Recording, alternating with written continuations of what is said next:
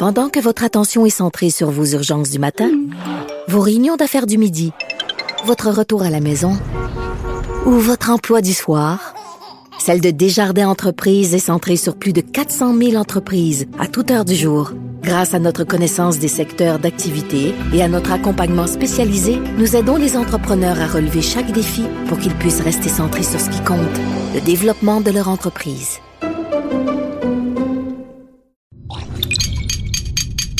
Cube Radio.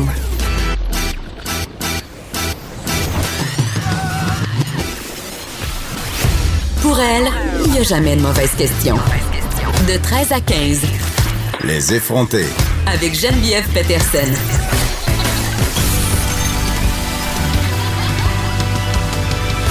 Cube Radio. Bienvenue à l'émission Tout le monde avec vous pour les deux prochaines heures. Plein de sujets. On va commencer avec Marc Bibot. Rien ne va plus pour l'ex-argentier libéral. La Cour suprême qui a finalement refusé d'entendre son appel qui visait à interdire qu'on sache pourquoi l'UPAC enquêtait sur lui. Mathieu Bugarici sera de retour cette semaine avec son évangile de papier. Ça y est, on a officiellement nommé sa chronique. Ce sera ça. On va se demander pourquoi c'est important de s'entourer des bonnes personnes. Mathieu Bugarici qui a assisté à un mariage en fin de semaine qui, ma foi, était hors de l'ordinaire. Euh, je l'ai un peu stalké sur Instagram. Il avait l'air d'être dans un igloo et je crois que c'est ce qui lui a fait euh, penser euh, avoir des réflexions pastorales à propos des personnes. quelles personnes sont bonnes dans notre entourage. On va revenir ensuite sur le cas de cette jeune femme. C'est un article que j'ai vu passer ce matin dans le journal de Montréal et je voulais absolument en parler parce que ça donne froid dans le dos. C'est très troublant et c'est un phénomène quand même assez plus fréquent qu'on pense.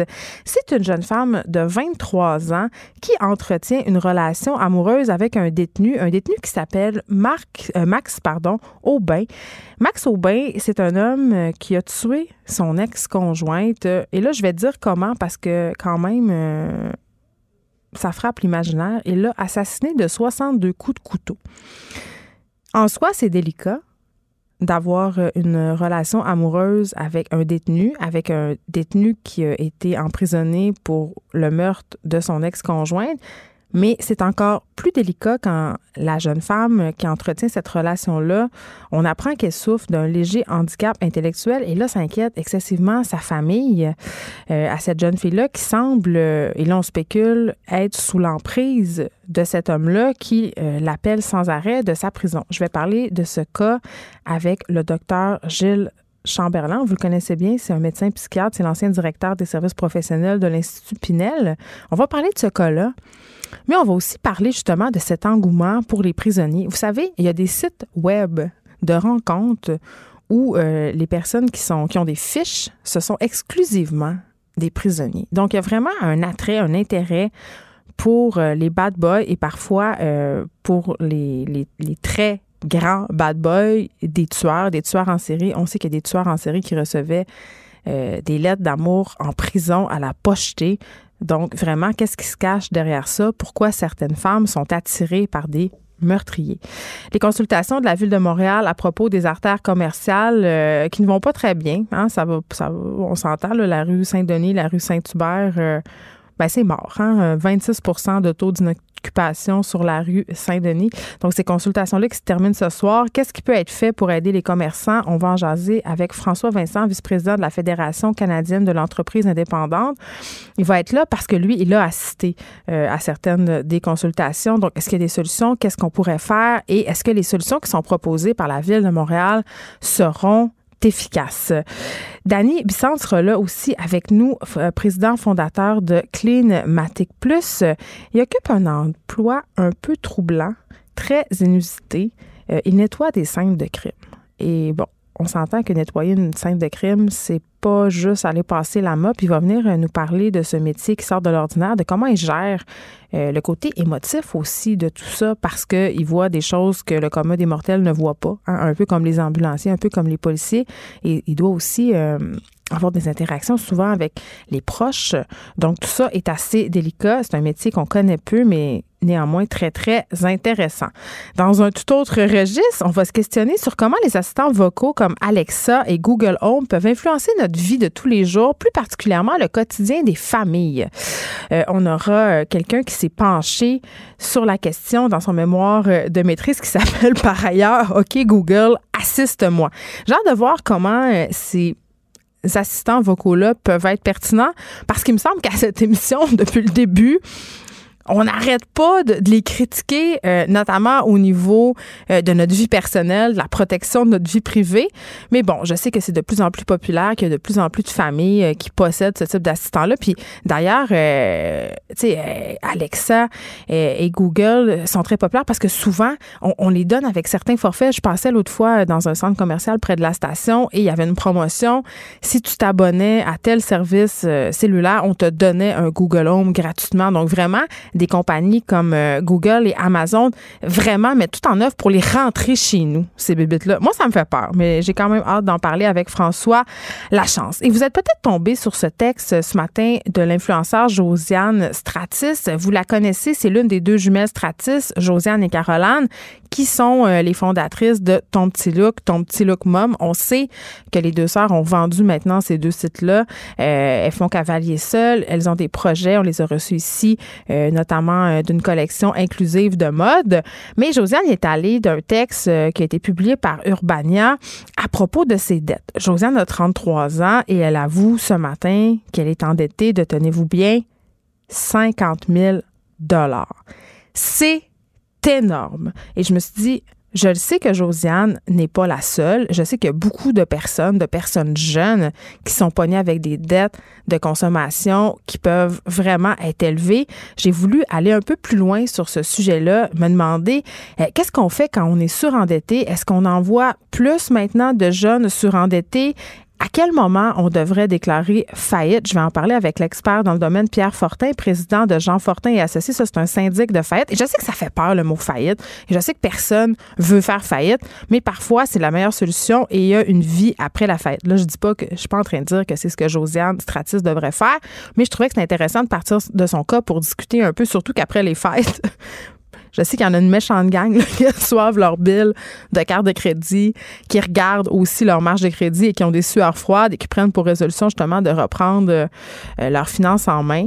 Donc, euh, c'est une bonne occasion de se questionner sur le surendettement. Et Dave Morgan, finalement, sera là en studio parce que là, vous allez capoter. Dave Morgan s'est fait tatouer la face de Denise Bombardier. Il va venir euh, nous expliquer pourquoi. Outre le texte de Caroline de Josiane Stratis, pardon, qui fait jaser aujourd'hui beaucoup sur les médias sociaux, il y a une autre chose qui a attiré mon attention. Si vous connaissez l'émission Format familial, c'est une émission qui est diffusée à Télé-Québec et qui est animée par Bianca Gervais et Sébastien Diaz. Vous connaissez sûrement le segment, un des segments les plus populaires de l'émission qui s'appelle Montée de lait. Le principe est assez simple. Euh, c'est un artiste, une vedette, qui vient faire une montée de lait, s'insurger contre une affaire. Et la dernière en date, c'est la montée de lait de l'actrice et mère de famille Jessica Barker. Euh, Jessica, euh, pour moi, c'est une idole de jeunesse. Euh, je révèle mon âge, mais moi, j'aimais bien gros les intrépides. Donc, je continue quand même à suivre ce qu'elle fait. Elle fait aussi un podcast vraiment très, très cool sur la famille avec ses amis Guillaume Le Vierge. ça s'appelle Bain libre, très, très populaire. c'est fait par Radio Can. Je vous invite à aller l'écouter si vous ne l'avez pas fait. C'est quand même très, très le fun. Le dernier en liste, c'est sur les beaux-parents. Comment c'est difficile d'être beaux-parents. Mais je reviens à cette montée de lait de Jessica Barker à format familial qui fait beaucoup jaser. Elle s'est insurgée contre le fait que les grands-parents qui appartiennent à la génération des baby boomers euh, s'occupent pas de leurs petits-enfants. On a un extrait de sa montée de lait. Ils ont toujours été très actifs. Alors, c'est pas parce qu'ils ont 70 ans qu'ils vont arrêter. Ah ben non. Qigong, natation, cours à l'université, salsa, c'est super. Ils aimeraient ça venir regarder. C'est juste que... Ils ont pas le temps. Mais vous êtes où? sais, le de Oui, bon, vous êtes où? Écoutez, même moi, quand, j'entends ça, ça me fait réagir. Ça, ça vrai, vraiment, là, ça vient toucher à une corde sensible, ça a fâché bien des gens. Est-ce que les grands-parents sont obligés de s'occuper de leurs petits-enfants? Évidemment, la réponse d'emblée, c'est non, OK? Mais, parce que moi, je trouve quand même qu'il y a un mais, et il y a vraiment matière à une belle discussion ici. Euh, je peux concevoir, puis, tu sais, pour vrai, là, j'ai plusieurs amis autour de moi euh, avec lesquels j'ai eu ce type de discussion-là. Beaucoup de personnes autour de moi sont déçues parce que leurs parents ne s'occupent pas autant de leurs enfants qu'ils ou elles le voudraient. Et là, je trouve ça toujours un peu ironique parce que dans ma tête, c'est deux générations du je me moi qui s'affrontent. Vraiment, là. D'un côté, t'as les jeunes millénarios qui euh, sont une génération quand même d'enfants rois assez égoïstes, et j'en suis, là, tu sais, qui euh, aiment ça prendre du temps euh, pour soi, trouvent que le couple, c'est important, qu'il faut y accorder du temps, que les enfants, il faut faire autre chose, tu sais, qu'on a le droit d'avoir une vie en dehors de nos enfants. Et ça, je, trouve ça parfait, je trouve ça quand même, même légitime, tu sais. Et d'un autre côté, t'as une autre génération du je me moi, des baby boomers qui ont fait partie des fratries euh, de 8-10 enfants, OK, et qui ont peut-être pas eu, euh, à mon sens, beaucoup de considération de la part de leurs parents. C'est-à-dire pas que leurs parents les aimaient pas, mais il n'y avait pas le temps de s'occuper d'eux comme nos parents se sont occupés de nous. T'étais pas tout seul avec tes parents. T'étais 10. Du temps tout seul, du temps pour toi, du je me moi. Il y en avait pas. Et je me dis que c'est peut-être pour ça que, rendu à l'âge adulte, ben, ces gens-là ont justement envie, parce qu'on leur a beaucoup aussi vendu cette idée de la liberté 55, de la retraite, d'une retraite très, très active ils ont envie d'être un peu égoïstes, en guillemets, de prendre du temps pour eux. Et ça, je le comprends. Donc, vraiment, euh, je comprends les deux camps. Mais je pense quand même que ce manque d'intérêt, puis là, je dis manque d'intérêt en guillemets, parce que c'est comme ça souvent que, que, les enfants le ressentent quand les parents ne veulent pas s'occuper des petits-enfants, euh, ben, fait peut-être partie d'un phénomène plus large. Est-ce qu'on accorde autant de valeur qu'avant à la famille. Et est-ce que c'est une mauvaise chose de ne plus placer la famille au centre de tout? Euh, puis ça implique aussi une notion de sacrifice. Là. Ces mères qui ont puis beaucoup de femmes baby boomers font partie de ça.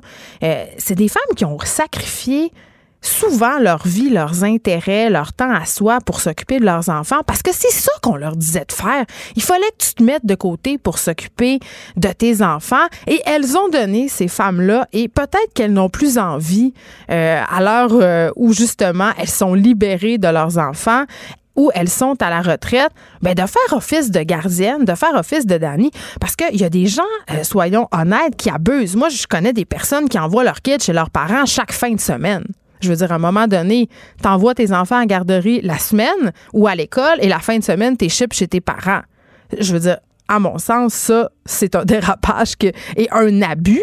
Euh, mais d'un autre côté, euh, moi, je l'ai vécu, cette situation-là, euh, de grands-parents qui sont vraiment pas intéressés par leurs petits-enfants, qui veulent rien savoir de garder, qui ont toujours autre chose à faire, qui se trouvent carrément des excuses. Et ça, ça fait de la peine.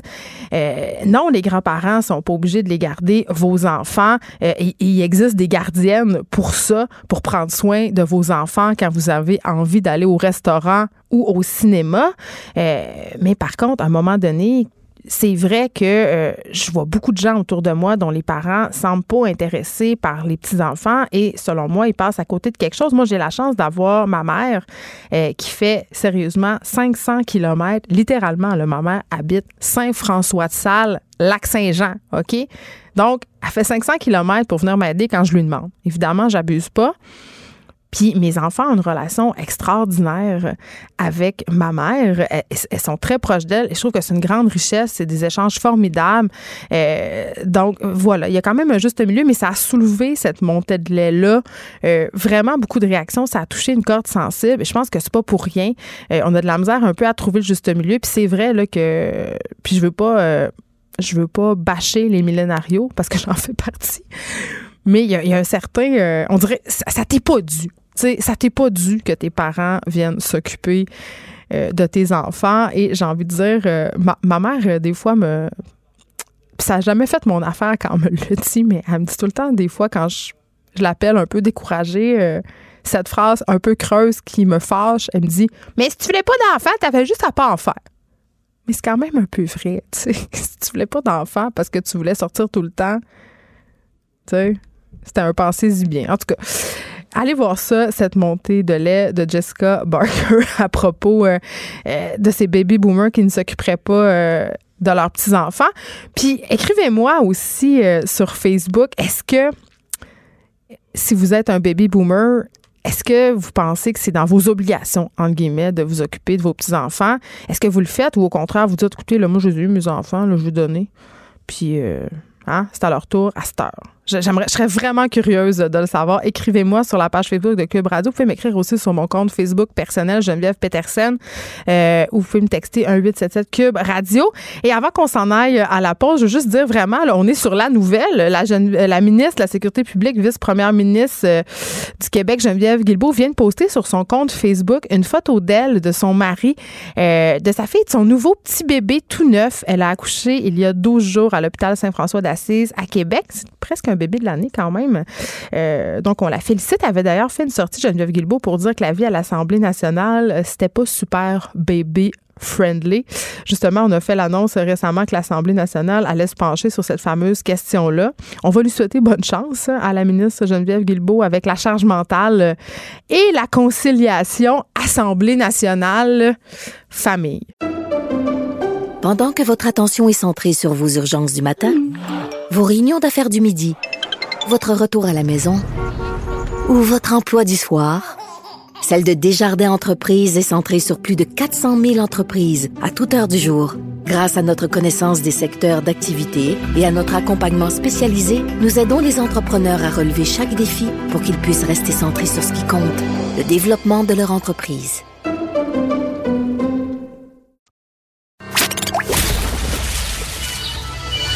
Les effronter. Deux heures où on relâche nos bonnes manières.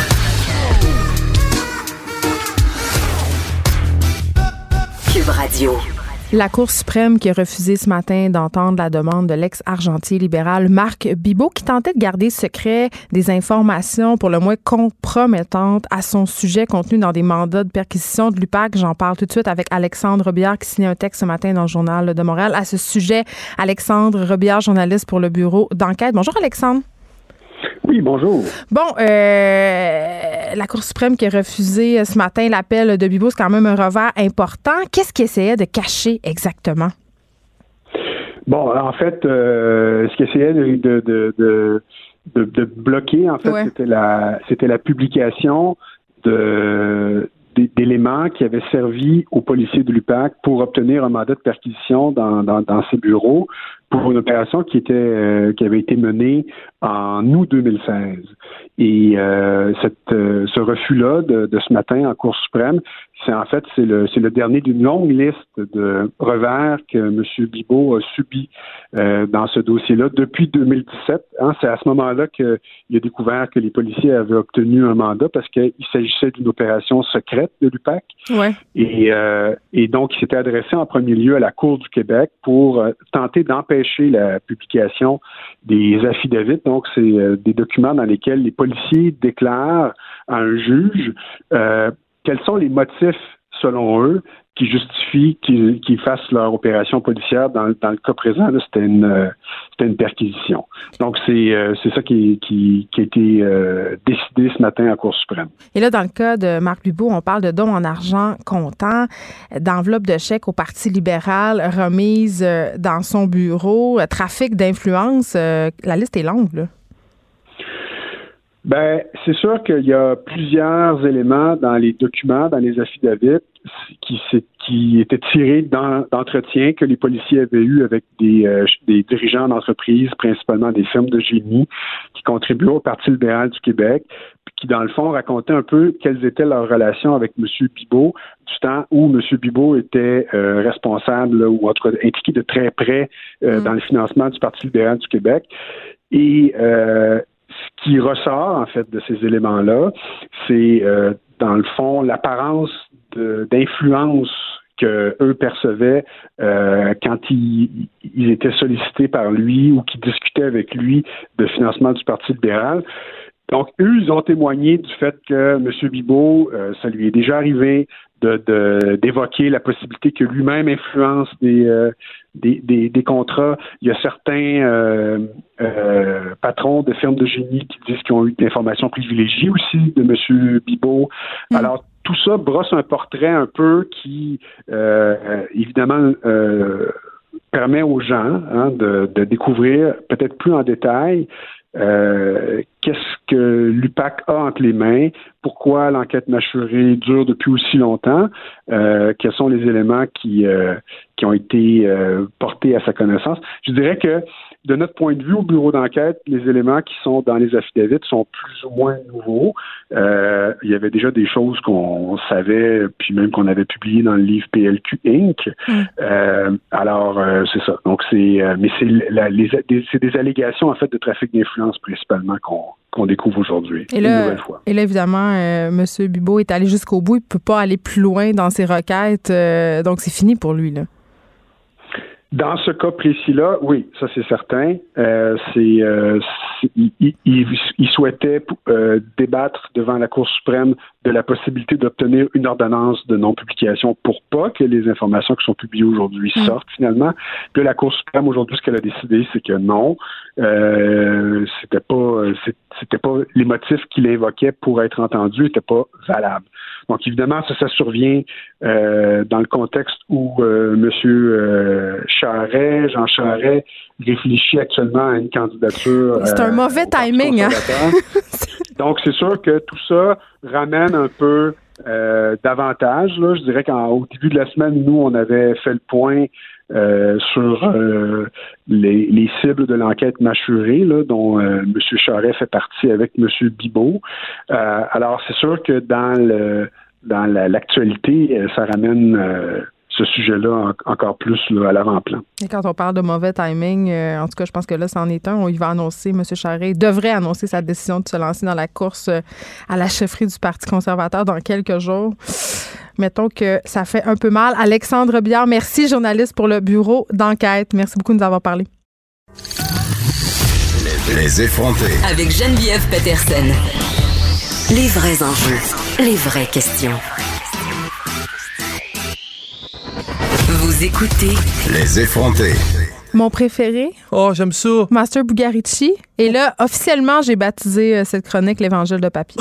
c'est fait. Mais j'y ressemble C'est là qu'on est. Ben là, mais. Euh, comment il s'appelait? Hein? Il est mort. Euh, c'est celui qui faisait des, justement l'origami de plein d'affaires. Là. Il faisait des petites morales. Mais c'est vrai que t'es barbu comme lui. Mais sérieux, je, pense que je, vais fouiller le net. Je pense que ressemble. mais moi, j'aimais le bout. Il dessinait sur un plastiglas. glace. Non, mais c'était génial, mais cette oui, là l'Évangile de papier. Bon, donc, tu reprends le flambeau peut-être en plus trash, je dirais ça. Euh, je disais en début d'émission que tu allais nous expliquer pourquoi c'est important de s'entourer des bonnes personnes parce qu'en fait, semaine, tu es allé à un mariage, tu es stalké sur Instagram, un mariage quand même euh, hors du commun. Ça semblait être dans un igloo, mais ma première question sera crime des jeunes qui se marient en 2020, ça existe encore? C'est malade. Tu sais, puis je, vais essayer, tu sais, des fois, je te fais des méchantes courbes balles pour arriver à mon point. Mais en fait, ce qui arrive, tu sais, puis on en parle souvent, tu sais, le positivisme puis tout ça. Puis j'ai comme vécu les deux extrêmes dans la même semaine. Je vais te raconter le mariage, promis, mais je vais t'oublier de condenser parce que c'était trop fou. mais ce qui est arrivé qui m'a fait flasher, puis souvent, moi, j'ai réagi comme socialement, je réagis souvent quand j'ai un accident, là, quand les enfants me frappent d'en face, c'est là que je les regarde. Je vais tellement vite que des fois, les choses passent puis je les vois pas passer. T'attends d'avoir la claque d'en face? Ben, je l'ai eu mardi passé quand je suis allé souper chez un ami qui venait d'avoir leur deuxième enfant, qui ont une magnifique maison des autos neuves dans le cours, vraiment beau, chacune auto neuve. La vaisselle, mais je tripais sur ces napperons, puis moi, je tripais pas ces napperons. C'est des napperons écœurants. Tout, tout allait bien, tout était beau. Du monde chez qui, en apparence, tout va bien. Oh my God. Tu sais quoi? Puis je les adore, ça fait des années, ils nous écoutent, puis je, je les nommerai pas, mais ils On les salue. Je sais qu'ils m'écoutent. Vous avez des beaux napperons. Ils ont, ils ont juste broyé toute la soirée, Steve ils, ils se sont plaints de leur vie toute la soirée. Pourquoi? Ah, que c'était lourd les paiements, que c'était lourd. Mais juste à pas s'acheter des chars euh, neufs, des belles maisons, des qu'on apprend. On pense semblable là-dessus. Mais là, imagine-toi, moi, je suis invité à souper, je suis là, ça table, là. On se sent comme une marde ah, hein, quand on va à des places de même. Tu sais, pourquoi chez nous, c'est pas beau de même? Pourquoi j'ai pas des. Tout est pas assorti? Tu sais, pourquoi j'ai pas un. Parce que moi, j'ai une Kia Rondo, là, puis. Euh, toi, tu as un nouveau char, bon, on dira pas, on va pas faire euh, de pub, mais tu sais, je te regardais l'autre fois arriver dans le parking, c'est un VUS, puis ça fait longtemps que j'en veux, puis je me dis, ah, tu sais, je pourrais, là. Ah oui. Je me retiens Ah oui. pour pas brailler quand je vais t'inviter à souper chez nous la prochaine fois. Non, mais des fois, quand on est entouré de ces gens-là, on le devient. Moi, je, suis un éternel positif. Ouais. Puis j'ai- là, je suis assis à la table, puis à un moment donné, je commençais à ruminer. Je me disais, ah, Chris, ils ont tout. Ils ont les chars qu'ils veulent, ils ont la maison, ils ont leur enfant qu'ils voulaient. Les enfants ont l'air en super T'es-tu dans la misère des riches, là? C'est un peu ça. Ils Ben, ont tout, quoi? mais ils sont malheureux. Je suis parti, j'étais un peu fru. J'ai trouvé cave de s'être plaint toute la soirée. Puis je me disais, c'est lourd. Puis à la fin, ah, écoute, on était rendu à un moment donné, il se plaignait de Trump. Là. Je disais, Attends un peu. Ouais. Calmez-vous. Est-ce Ben, en dépression? Ben, tu sais quoi? En fait, ça- je pense. Je- je- J'ai une, présomption. Ça va tellement bien dans leur affaire, tout est tellement parfait Mm-hmm. qu'ils s'en rendent juste plus compte. Puis c'est quand ça va se mettre à aller mal qu'ils vont se rendre compte qu'ils étaient bien. Ça, c'est mon point de départ. Ouais. Non, mais je suis parti de là dans mon show, j'étais lourd. Tu sais, je- je- pas j'étais lourd, c'était lourd, puis je me sentais un peu mal. Je me disais, non, non, embarque pas là-dedans, mon chum, laisse-la faire. Tu sais, j'ai pas, j'ai pas une vie facile. Moi, tout, je trime dur comme tout le monde, mais j'ai de la on positivement. pas- hey, mais attends, là. On, on va remettre les choses en perspective. T'as pas une vie facile.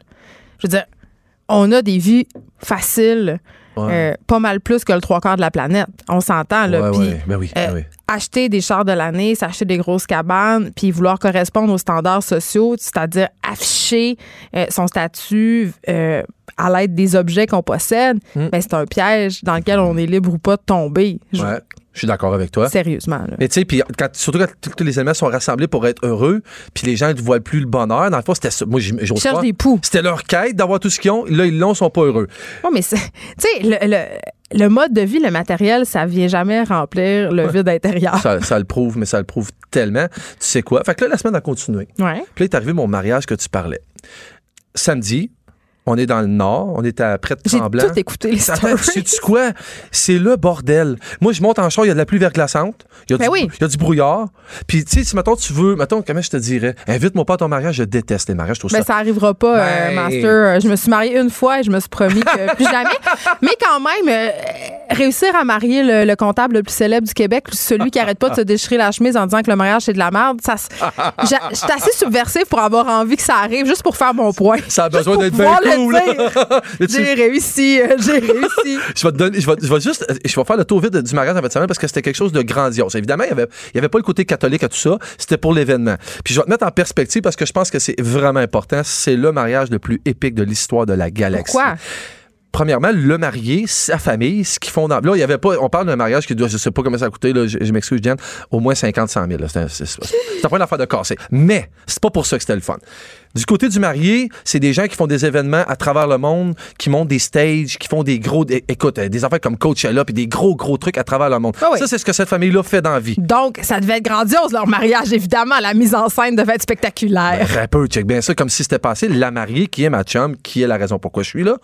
Elle, en fait, ce qu'elle fait dans la vie, elle est vidéo jockey. C'est une, elle, fait, elle projette des vidéos, mais elle, elle fait des vidéos pour. euh, des fois, elle va faire euh, Skrillex, euh, des fois, elle va aller faire Tiesto, elle va aller faire les plus grands DJ du monde. C'est ce qu'elle côtoie dans la vie. Elle fait pas des vidéos de chat. Ben, en tout cas, elle est hot, Jen, mais elle est folle. Folle raide. C'est-à-dire, elle, elle Dans a le fait- bon sens, Ah ouais, dans le bon sens. Tu dis pour les- pour l'événementiel. Elle- Je vais essayer de faire ça vite, Jen, parce que ça me passionne pour vrai, puis j'ai vraiment pogné quelque chose. Elle est allée faire un événement au Japon, puis elle était dans un igloo gonflé qui rentre à peu près 400 personnes dedans, puis elle a tellement capoté qu'elle l'a acheté. mais c'était pas ça d'en acheter deux. Bon. Mais là, mets-toi en contexte, je m'en vais dans un mariage, je m'en viens, il y a du verglas, puis on me, con- on me convie à aller à, à une auberge. J'arrive dans une auberge, c'est très brun, là. Je suis dans une auberge brun, on rentre pour un drink, c'est très brun, puis j'étais un peu comme, ah ouais. Oh non, tu veux ah pas que ça ouais. soit ça ta soirée. Jen, il arrive des petits boss scolaires jaunes dans le parking, OK. puis on embarque. tout. Puis là, évidemment, il y avait un thème, on était tout en bûcheron. Personne n'était trop chic, mais c'était quand même mi-beau, mais on embarque dans le boss. C'est incroyable. On arrive dans un champ de patates, ça n'a aucun rapport. On a fait 10 minutes de boss. Les T'avais-tu sont peur montés. qu'il te vole un rein? non, en fait, j'y aurais donné tellement que déjà là, je capotais. parce que quand on embarquait dans le bus, évidemment, il y avait déjà des lumières puis de la musique. C'était déjà le party, tu sais. Puis tout le monde, mon point est vraiment important à ce niveau-là, c'est le monde, les gens qui étaient là. Les gens qui étaient là étaient dans une humeur, là, c'était, c'était malade, c'était contagieux. L'inverse de mon mardi soir. Tout est rassemblé. Là, tes mais- amis le mardi soir, quand là, ils sont peut-être plus tes amis. Là, euh, c'est un peu élevé. Mais en fait, c'est que peut-être que la prochaine fois que je vais y aller, ils vont parler des belles choses de fun, ils vont être un peu plus positifs. C'est, c'est le message que vous envoyez euh, Yannick puis ta blonde. Fait que, euh, fait que tu sais, j'arrive dans le champ, puis la lumière, ils ont éclairé le bois, puis c'est comme, je suis dans l'autobus, puis je comprends déjà pas. Il y a deux igloos géants, mais là, imagine-toi des igloos avec, je sais pas moi, 50, 60 pieds de haut. Et quoi, un 20 mètres, 15 mètres. C'est vraiment, vraiment, vraiment gros. Puis on rentre à l'intérieur, c'est tellement bien organisé, c'est tellement beau, c'est, c'est épique. C'est épique. Puis on est à l'intérieur, puis moi, tout ce que je vois, je me dis, comment que ça peut aller mal ici à soir? Tu sais, c'est que ça va être fou. C'était loin de l'auberge brune. Ben, tu dis, Jen, juste avant le souper, le toit se met à s'affaisser. On est dans la pièce principale. Là, imagine un petit peu, là. Le toit s'affaisse puis il descend de 15 pieds. C'est vraiment impressionnant, vraiment épeurant. Le Moi, j'aurais pas trippé. Je suis super claustrophobe. Puis ma pire peur, c'est de mourir enfermé dans un lieu avec des gens ou noyé. J'avais ça en commun, toi puis ma copine Laurie, parce que Laurie s'est sauvée en courant, Ben, tirait c'est le bras. Elle était en panique, mais en panique. Fait que c'était un bris, là. C'était pas voulu que le plancher descende. Mais en le fait, c'est que la pluie verglaçante s'est accumulée, puis le toit s'affaissait parce que c'est gonflé. Mais là, il était tellement organisé. Mais là, mais- mets-toi dans un mariage classique traditionnel, tout le monde pleure. La mariée dans le coin en boule, elle pleure. Non, non. La mariée est debout sur une échelle, puis elle nous crie après que le party il arrêtera pas. Tout le monde est crampé. C'est catastrophique ce qui se passe. On est à cinq minutes de souper. On est censé quitter la salle pour qu'ils puissent monter la salle avec les tables. On peut pas aller dehors parce qu'il pleut trop, puis en plus, le toit s'effondre. Mais guess what? Ils ont, ils ont rentré un lift en dedans. Tout le monde est crampé. Tout le monde rit. Tout le monde prend un coup pareil. Ils ont pris un lift, ils ont monté le toit, ils ont réussi à enlever la glace. Ça a pris 20 minutes. Ils ont servi le souper. Mais c'était C'était-tu chaud? c'était chaud. C'était. ouais, mais, le, mais le, le seul point négatif de toute la soirée, le staff commençait à être de moins de bonne humeur un peu. Il était moins souriant. Mais j'imagine que eux, c'était catastrophique. Là. C'était- ça devait être atroce. Il y avait de l'eau partout à l'extérieur. C'était vraiment pas cool. Le souper a eu lieu. Le party a commencé à pogner. Puis quand le party a commencé à pogner, je, te- je te jure, là, il y avait des. Puis moi, je ne pas discothèque, mais pas pantoute, là. Il y avait des lasers partout, il y avait des jeux de lumière. Mais là, c'est sûr, t'es dans un igloo, là. Il faut que, faut que ça y aille. J'étais sans connaissance. Jen, je tripais. J'avais un buzz. J'avais un buzz. Mais après 10 minutes que la danse commence, le toit s'effondre. Mais Pour de il- vrai? Mais t'as peu. Il tombe d'un coup sec de 20 pieds de haut, puis il est genre à 10 pieds au-dessus de nos têtes. C'est vraiment épeurant. Mais là, on sort dehors, tout le monde, même s'il pleut, parce que là, c'est vraiment dangereux. Là, il est 10h30. Imagine-toi qu'on est dans une salle paroissiale, dans un mariage traditionnel. Tout le monde pleure, puis tout le monde s'en va chez eux. Ben non, pas eux autres. Ils sortent dehors en criant, les deux mariés, est en robe, puis elle à pluie dehors. Elle est crampée, elle est souriante, puis elle nous dit, on s'en retourne à l'auberge, puis on va briser la place, puis on la vire à l'envers. Crois-moi, crois-moi pas, une heure après, là, le DJ avait tout défait de son kit, le gars de lumière avait défait de ses affaires, tout était remonté dans l'auberge et c'était le party le plus. Puis là, c'était, c'était plate dans le sens où on n'a pas toute sa soirée qu'elle avait. Ouais. tu sais, il y en avait tout pas. Tu sais, je t'ai- sauté plein de bouts, mais tu sais, elle est arrivée assise sur une licorne en bois en nous lançant des guimauves d'en face. T'ai donné une idée OK, de. c'est des gens dont le métier, euh, quand même, euh, est l'événementiel. Ben, là. puis mon, mon ami de chez Moment, Daniel, que je parle souvent de chez Moment Factory, Ouais. qui m'emmenait dans des théâtres expérimentales. Imagine-toi que c'est lui qui était déguisé en sort of célébrant, tu sais, pas en prêtre, mais en célébrant, Mm. et qui les a mariés. C'était un délire complet. Ça s'est fini à 6, 7 heures du matin. Donc, toi, c'est un mode de vie de t'entourer des personnes qui peuvent t'apporter quelque chose de le fun. Ben, tu vois, c'était pas voulu, c'est arrivé dans ma vie, c'est arrivé au bon moment, mais j'entretiens le bon dans ma vie. J'essaye d'entretenir les gens qui m'apportent du bon parce que dans le fond, c'est avec eux que j'ai du fun, mais c'est avec eux aussi que je suis grandi. Non, mais là, ton ami Yannick, là.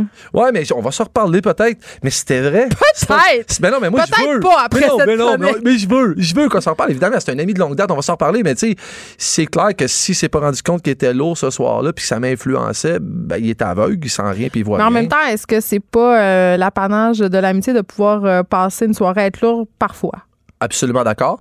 Je pense que quand tu invites un ami à souper chez vous pour avoir un petit souper cool avec ta blonde, c'est- c'est pas le temps. Y a-tu des moments pour ça? Je pense que oui. C'était pas le moment, mais t'as raison que les amis se servent à ça aussi. Moi, j'ai pas aimé le moment où ça s'est passé. Mais toi, qu'est-ce qui t'a dérangé là-dedans? Dans le fond, ce que je comprends, c'est que Ben, moi, j'avais envie que leur ça. vie en apparence parfaite. Tu trouves que ils se plaignent C'est quoi j'avais envie? J'avais envie qu'ils se prennent un rendez-vous chez le psy calvaire puis qu'ils se consultent tous les deux. OK. Ben non, mais en fait, c'est parce que, tu sais, puis je suis mal placé. Je pas. J'avais les réponses, là.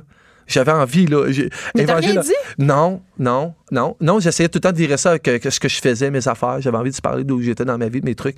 Non, j'avais pas envie de broyer du noir, pas en tout. puis J'avais pas envie, je vous dis, je sors d'une séparation. Moi, j'ai- je t'en garde partagé. J'ai trois enfants, je travaille. Tu devrais se séparer de tes amis. Ben, je pense que c'est ça qui va arriver. S'ils vont On le les psy- salue, Yannick et sa blonde. S'ils vont chez le psy, puis le psy est bon, c'est garanti qu'ils se séparent. moi, je, moi, je le dis, hein, je fais la promotion du divorce. Sérieux, si le divorce se cherche, euh, se cherche un ambassadeur, là, je... C'est excellent pour l'économie. C'est dur pour l'amour, mais c'est excellent pour l'économie, là. Bon, c'est peut-être pas très bon pour l'économie personnelle parce que divorcer, c'est pas très payant. Ouais. Quoique, ça dépend des gens. Quel bon, a, quel bon côté! il y en a qui euh, reçoivent de très grosses pensions alimentaires et de bonnes primes à la séparation. C'est sûr que quand t'es le payeur, c'est un petit peu moins le fun. Je remercie de mon ex d'être pas si avare. en fait. Mais moi, moi j'ai jamais demandé une scène de pension alimentaire. Jamais. Je pense que des personnalités aussi.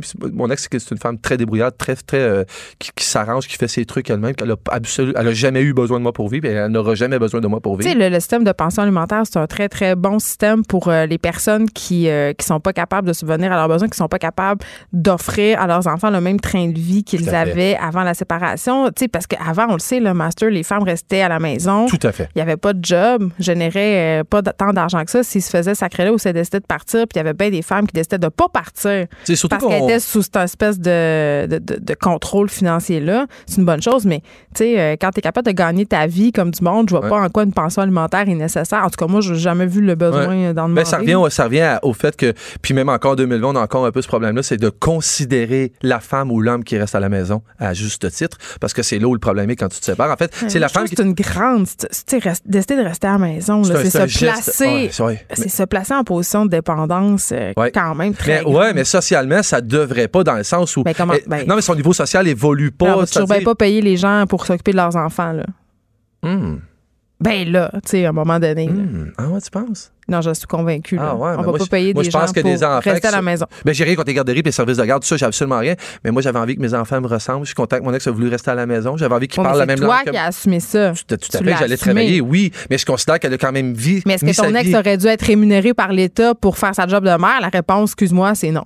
Hmm. C'est vraiment non. Les prestations fiscales canadiennes pour enfants, elles sont déjà énormes. Extraordinaire. Tout à fait. Tout à fait. Je peux dire merci à Justin Moi, je fais un bon salaire, là. Puis je ne me gêne pas de dire que je reçois un peu quasiment 700$ par mois. J'étais à 1300 par mois. Ben, je veux dire, à un moment donné. Je suis d'accord avec toi. 100% d'accord avec toi. Fait que, en tout cas, il y, a une, refonte, une refonte en ce moment du euh, système de droit familial? J'ai bien hâte de voir. je suis certaine, tu sais que si tu te maries, ça prend minimum un parachute, ça prend, ça prend minimum des flammes. Ben là, je sais que les, hein? les, igloos, en tout cas. Euh, c'est dangereux, je, ouais, si je veux me marier à l'intérieur d'un igloo gonflable, c'est peut-être mieux de le faire l'été. Ben, on pourrait mettre un poteau, sait quand même, mais je pourrais peut-être avoir un deal parce que sûrement qu'elle va vouloir la louer pour rentrer dans son argent. oui, mais comme je te disais, euh, me marier, c'est pas dans mes projets prochains. Moi non plus, John, tu sais quoi? Ça, ça, chaudé, l'eau froide. Non, mais ça me donnait envie de peut-être de faire un gros party pour souligner. Ah oui, mais ça, c'est fun. Mais un vrai party officiel, tu sais, euh, pas marié. Euh, euh, trouver une nouvelle façon. Non, mais il y a des gens qui font des, euh, des célébrations de leur couple sans que ça implique rien de légal. Puis il y a des gens aussi qui décident de pas se marier parce que le contrat de mariage, quand même, il faut se le dire, là, euh, ça dure pour toute la vie. Moi, je suis mariée avec mon ex. S'il voulait, il pourrait me demander une pension alimentaire, là, puis vice-versa. Tout ça, c'est pas seulement pour les enfants. tu peux faire une célébration du couple puis faire des papiers pour gérer les finances si tu veux donner des choses, mais ça sera pas le régime du patrimoine familial qui peut être assez désavantageux quand tu es vraiment plus riche que l'autre. On s'entend, là. Tu sais, je comprends qu'une personne pas riche veut marier quelqu'un de riche parce que, tu sais, ah, tu passes à go. Ben, je suis certaine, c'est pas riche en toto du monde positif, au moins tu vas rester souriant puis souriante. Fait qu'on salue Yannick et sa blonde. On espère qu'ils vont aller euh, chez le psychologue et divorcer. Master Bougaritier, merci beaucoup. De 13 à 15, les effrontés. Cube Radio. Une jeune femme vivant avec un handicap intellectuel défend bec et ongle la relation qu'elle entretient avec le prisonnier Max Aubin qui a tué, tenez-vous bien, son ex-conjointe de 62 coups de couteau. Comment une telle chose est-elle possible? J'en parle tout de suite avec le docteur Gilles Chamberlain, médecin psychiatre, ancien directeur des services professionnels de l'Institut Philippe Pinel de Montréal. Bonjour, Monsieur Chamberlain. Bonjour. Écoutez, euh, moi, je, l'ai dit d'emblée, là, et je pense qu'on est une méchante gang à pas comprendre comment on peut vouloir être en couple avec un tel individu, une personne qui a tué son ex-blonde de 62 coups de couteau. Euh, c'est assez difficile à expliquer, mais c'est un phénomène qui, est quand même connu. Euh, des, des, femmes qui vont tomber en amour avec des, des, détenus, euh, qui sont souvent détenus à perpétuité. Même aux États-Unis, il y a même des femmes qui vont se marier avec des détenus qui sont qui attendent leur peine de mort. Donc, ils n'ont aucun espoir de sortir et même que c'est la peine de mort qui les attend et ils vont épouser des gens comme ça. C'est quoi l'idée? Effectivement. Il y, a, plusieurs hypothèses. Euh, une des hypothèses, c'est que ces, ces, femmes-là vont vouloir comme sauver cette personne-là. Hmm. Euh, dans leur dynamique à eux, là, c'est une espèce de mère Teresa, là, c'est parce que cette personne-là n'a pas été comprise, elle n'a pas été assez aimée. Euh, si elle est vraiment aimée et compris par quelqu'un, on peut l'échanger, leur donner l'amour qu'ils n'ont pas eu. Bref, le, discours un peu sauveur. Il y, a aussi d'un autre côté que ces, ces hommes-là peuvent souvent être aussi assez, assez beaux parleurs et manipulateurs pour non seulement au niveau théorique, mais aussi pour générer des, des, des, des sentiments rapidement chez les femmes. et il y, a des femmes qui sont attirées par des, des, des, des, gens qui ont commis des crimes comme ça.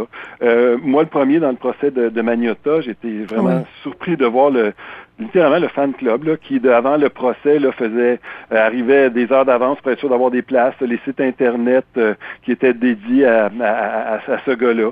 Euh, c'est un phénomène qu'on retrouve qui, est effectivement qui est assez difficile à expliquer. Mais écoutez, Monsieur Chamberlain, vous faites allusion à Luca Rocco Magnotta, euh, mais de et tantôt vous parlez des États-Unis. Il euh, faut savoir que plusieurs tueurs en série, je pense entre autres à Ted Bundy, qui est un tueur en série qui a sévi euh, dans les années 80 aux États-Unis, qui était assez beau bonhomme. eh bien, lui, il recevait beaucoup, beaucoup de lettres d'amour en prison. Charles Manson aussi. Donc, il y a même des sites de rencontres dont les membres sont exclusivement des prisonniers. On est-tu encore parce que je comprends le, complexe de la sauveuse, puis je comprends aussi que ces gens-là peuvent se montrer beaux parleurs, puis personne est un monstre 24 heures sur 24. Ça, je le comprends. Mais il y a tout ce côté aussi euh, fascination pour le bad boy. Exactement. Exactement. Et, c'est comme si ces gens-là avaient une espèce de, de, puissance et de, de, gravité autour de ces personnes-là. C'est comme si on, oh, ça, ça, déteignait un peu sur nous. Quelqu'un qui a osé commettre ça, qui a osé passer à, l'acte, a mm. osé enlever la vie de quelqu'un. On dit souvent qu'il y a juste Dieu qui peut enlever la vie des gens et ces gens-là s'octroient ce pouvoir-là. Il y a une fascination pour ça, c'est vrai. Euh, Monsieur Chamberlain, on jase là, puis c'est parce que je pensais à ça avant l'émission, puis je me disais est-ce que vous pensez que des séries télé là, qui sont très populaires, euh, je pense entre autres à Dexter ou euh, plus récemment à You, qui est une série sur Netflix qui met en vedette, si on veut, un, jeune homme fort séduisant euh, qui est un tueur en fait, qui tue ses copines. Est-ce que vous pensez que ce genre de fiction-là contribue à augmenter l'attrait en ce sens que je ne sais pas si vous allez être d'accord avec moi, mais ça romantise en quelque sorte les criminels auprès de, plusieurs jeunes films. L'acteur qui incarne euh, le personnage dans You a fait plusieurs sorties sur les médias sociaux pour dire écoutez, ne fantasmez pas sur ce personnage-là. C'est un, c'est un pervers narcissique, c'est un meurtrier. Mhm. Vous avez tout à fait raison parce que l'effet d'entraînement est possible. Ça avait été démontré dans un, à un autre niveau. Là, on n'a pas encore fait d'études de démontrer, mais euh, il y, avait des romans qui avaient été écrits à la fin du, du, 19e où euh, c'était très, très, très, romantique et suite à une peine d'amour, le héros Werther se, se suicide. Et c'était devenu, c'est devenu une espèce d'absolu de, de, de, l'amour, d'une preuve d'amour que de se suicider après. Il y avait une, vague de suicides qui avait suivi euh, ces, ces, romans-là. Donc, je pense que c'est la façon dont, dont on va traiter les choses. Et effectivement, si on, prend on prend quelqu'un qui est dangereux comme ça, puis on la série fait en sorte qu'on glorifie un peu ce qu'il fait, qu'on qu'on le présente comme quelqu'un qui d'être à côté de cette personne-là, on, serait comme le rayonnement dont on en bénéficierait, euh, là, ça peut être dangereux. Mais il y a plusieurs, il y a plusieurs personnages dans la fiction qui contribuent à ça aussi. Euh, le vampire dans la fiction, c'est un peu ça aussi, tu sais. Exactement, exactement. Euh, et, c'est la façon effectivement dont on va traiter ça. Euh, les, les, les, gens qui vont commettre, par exemple, la question se pose est-ce qu'on doit, est-ce qu'on doit parler des gens qui commettent des crimes ou pas? Moi, je pense que encore c'est la façon dont, on va le traiter. Si on montre le, le, désarroi de ces gens-là, comment ces, ces gens-là, à la limite, pardonnez ce terme, c'est des losers, s'ils ben sont rendus à se euh, tuer des gens, se suicider après, il n'y a personne qui peut envier ça. Hmm. Si on montre vraiment la réalité, la souffrance de ces gens-là, il n'y a personne qui va vouloir être ça. Mais si on prend juste le beau côté, mais les, tueurs en série, c'est entre nous, c'est des minables, la réalité. là. Hmm. Euh, c'est des gens qui focusent sur ça, qui... Qui, vivent dans le euh, fantasme qui vivent dans le fantasme, qui n'ont à peu près pas vie, qui n'ont à peu près rien. C'est des gens, euh, si on les côtoyait dans le quotidien, euh, ça serait d'une platitude mortelle en plus d'être dangereux. Mais par ailleurs, ils sont euh, souvent non fonctionnels dans la société et dans, et dans les relations. Exactement, exactement. Fait que si, si on, en fait quelque chose d'idéalisé, ça peut donner aussi l'idée à des gens qui ont un peu ce profil-là, qui se disent oui, mais il me juste à passer à l'acte pour, pour, pour devenir comme lui ça, effectivement, ça peut être dangereux. Je veux qu'on vienne au cas de cette jeune femme euh, qui, quand même, euh, souffre d'un handicap intellectuel. Elle a 23 ans. Elle n'a qu'un secondaire 1, elle vit de l'aide sociale. Je veux dire, ça marche pas. Là. Quand elle avait 14 ans, un psychiatre a évalué son développement intellectuel à celui d'un enfant de 6 ans. Euh, et là, je m'adresse vraiment au psychiatre. Est-ce que cette jeune femme-là, elle est apte à consentir véritablement cette relation-là? Parce qu'on dans l'article du Journal de Montréal où on relate ces faits-là, on voit que euh, Max Aubin l'appelle, la harcèle. D'ailleurs, il, y a une enquête en ce moment euh, pour savoir s'il a fait du harcèlement criminel de la prison. Mhm. Tout à fait. Puis je, je, comprends totalement les craintes de la famille. Qui ben oui, parce qu'elle est inquiète. Sont, légitimes, sont tout à fait légitimes. Mais votre question n'est pas facile à répondre parce que c'est vraiment dans, du cas par cas. Peut-être qu'à 14 ans, on évaluait qu'elle avait un âge mental de 6 ans, mais, euh, mais, mais comment elle s'est développée par la suite? Des fois, il y a juste des gens qui se développent moins vite. Euh, comment elle s'est développée, comment, euh, comment elle fonctionne en ce moment? Parce que avant de dire à une personne, tu ne pourras pas aimer qui tu veux, on va décider à ta place qui tu vas aimer, c'est énorme. Euh, c'est que ça va en prendre beaucoup avant qu'on puisse euh, franchir cette ligne-là. Euh, je, pense que c'est plutôt de, mettre des barrières autour de cet individu-là euh, que, que, d'essayer de, de, limiter. Par contre, ça se pourrait qu'effectivement, elle soit pas apte à voir tous les dangers que ça représente. Mais sa famille essaie de la mettre sous curatelle publique quand même en ce moment. là. Oui, mais bon, faut voir, mais d'après moi, ça ça, ça, donnera pas grand-chose. Être sous curatelle, un curateur va est là pour donner les consentements quand quelqu'un peut pas en donner à des soins ou à des choses. Si ça décide de prendre un téléphone puis de l'appeler, euh, ça, va être difficile d'empêcher ça. Là. Euh, bon, un curateur, ça reste quelqu'un qui décide à la place, mais de là empêcher des gestes de se poser, ça va être plus difficile. En même temps, M. Chamberlain, là, on sait que cette jeune femme-là, euh, elle a pour projet de se faire faire un enfant par Max Aubin. Elle attend qu'il soit au fédéral pour pouvoir avoir accès à des visites. Est-ce que, tu sais, à la lueur de tout ce qu'on sait de cette situation-là, est-ce que les services correctionnels devraient, tu ont une responsabilité, selon vous, de peut-être empêcher ces visites-là? Oui, encore là, euh, il y, a, deux, deux, façons de le voir. Si on regarde de son point de vue à lui, il a déjà tué une conjointe et ben, de ce qu'on comprend du meurtre qu'il a commis, c'est parce qu'elle ne se soumettait pas à ses désirs, puis elle n'était pas, euh, euh, elle, pouvait être rejetante ou bref, de ce qu'on comprend, il faut que il faut que ses conjointes soient soumises, sinon elles sont en danger. Est-ce que d'enfermer cet individu-là dans une roulotte avec une nouvelle conjointe, c'est prudent? Je sais pas. Tu poser la question, ben tu sais. y répondre. Oui. Donc, euh, est-ce qu'on pourrait évaluer le, danger que ça présenterait et de l'interdire, lui, d'avoir ça? Je pense que ça, ça serait plus facile que de dire à cette dame-là, vous n'êtes pas apte à aimer qui vous voulez. Par contre, il y a un, autre niveau aussi. Euh, c'est sûr que là, on, parle des, évaluations de la DPJ, de tout ça. Est-ce que, est que cette dame-là, si elle n'est pas capable de prendre soin d'elle-même, est-ce qu'elle est capable de prendre soin d'un enfant?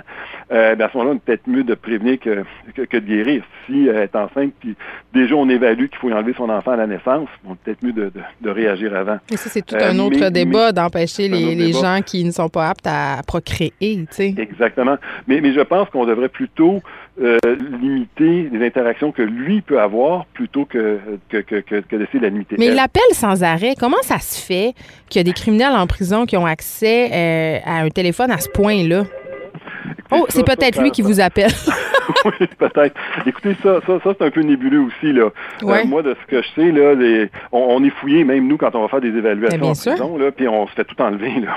Euh, fait que de savoir qu'un détenu comme ça peut avoir accès, c'est inquiétant parce que les crimes qu'il peut commettre, il n'y a pas juste le harcèlement, il y a, il y a toutes sortes d'autres crimes. Il peut faire du leurre en ligne. Je veux dire, on l'a vu, il y a plein de détenus qui ont des cellulaires en cachette, ils sont sur Facebook big time.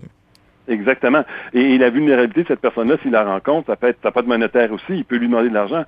Nous, en psychiatrie, nos patients, quand ils sont vulnérables, c'est souvent pour des périodes très, très précises. On les protège. On sait que c'est pas à long terme, mais, mais on est légitimé de, de, de, regarder les, les conversations qu'ils peuvent avoir. Les gens qui viennent les voir, c'est des mauvaises influences.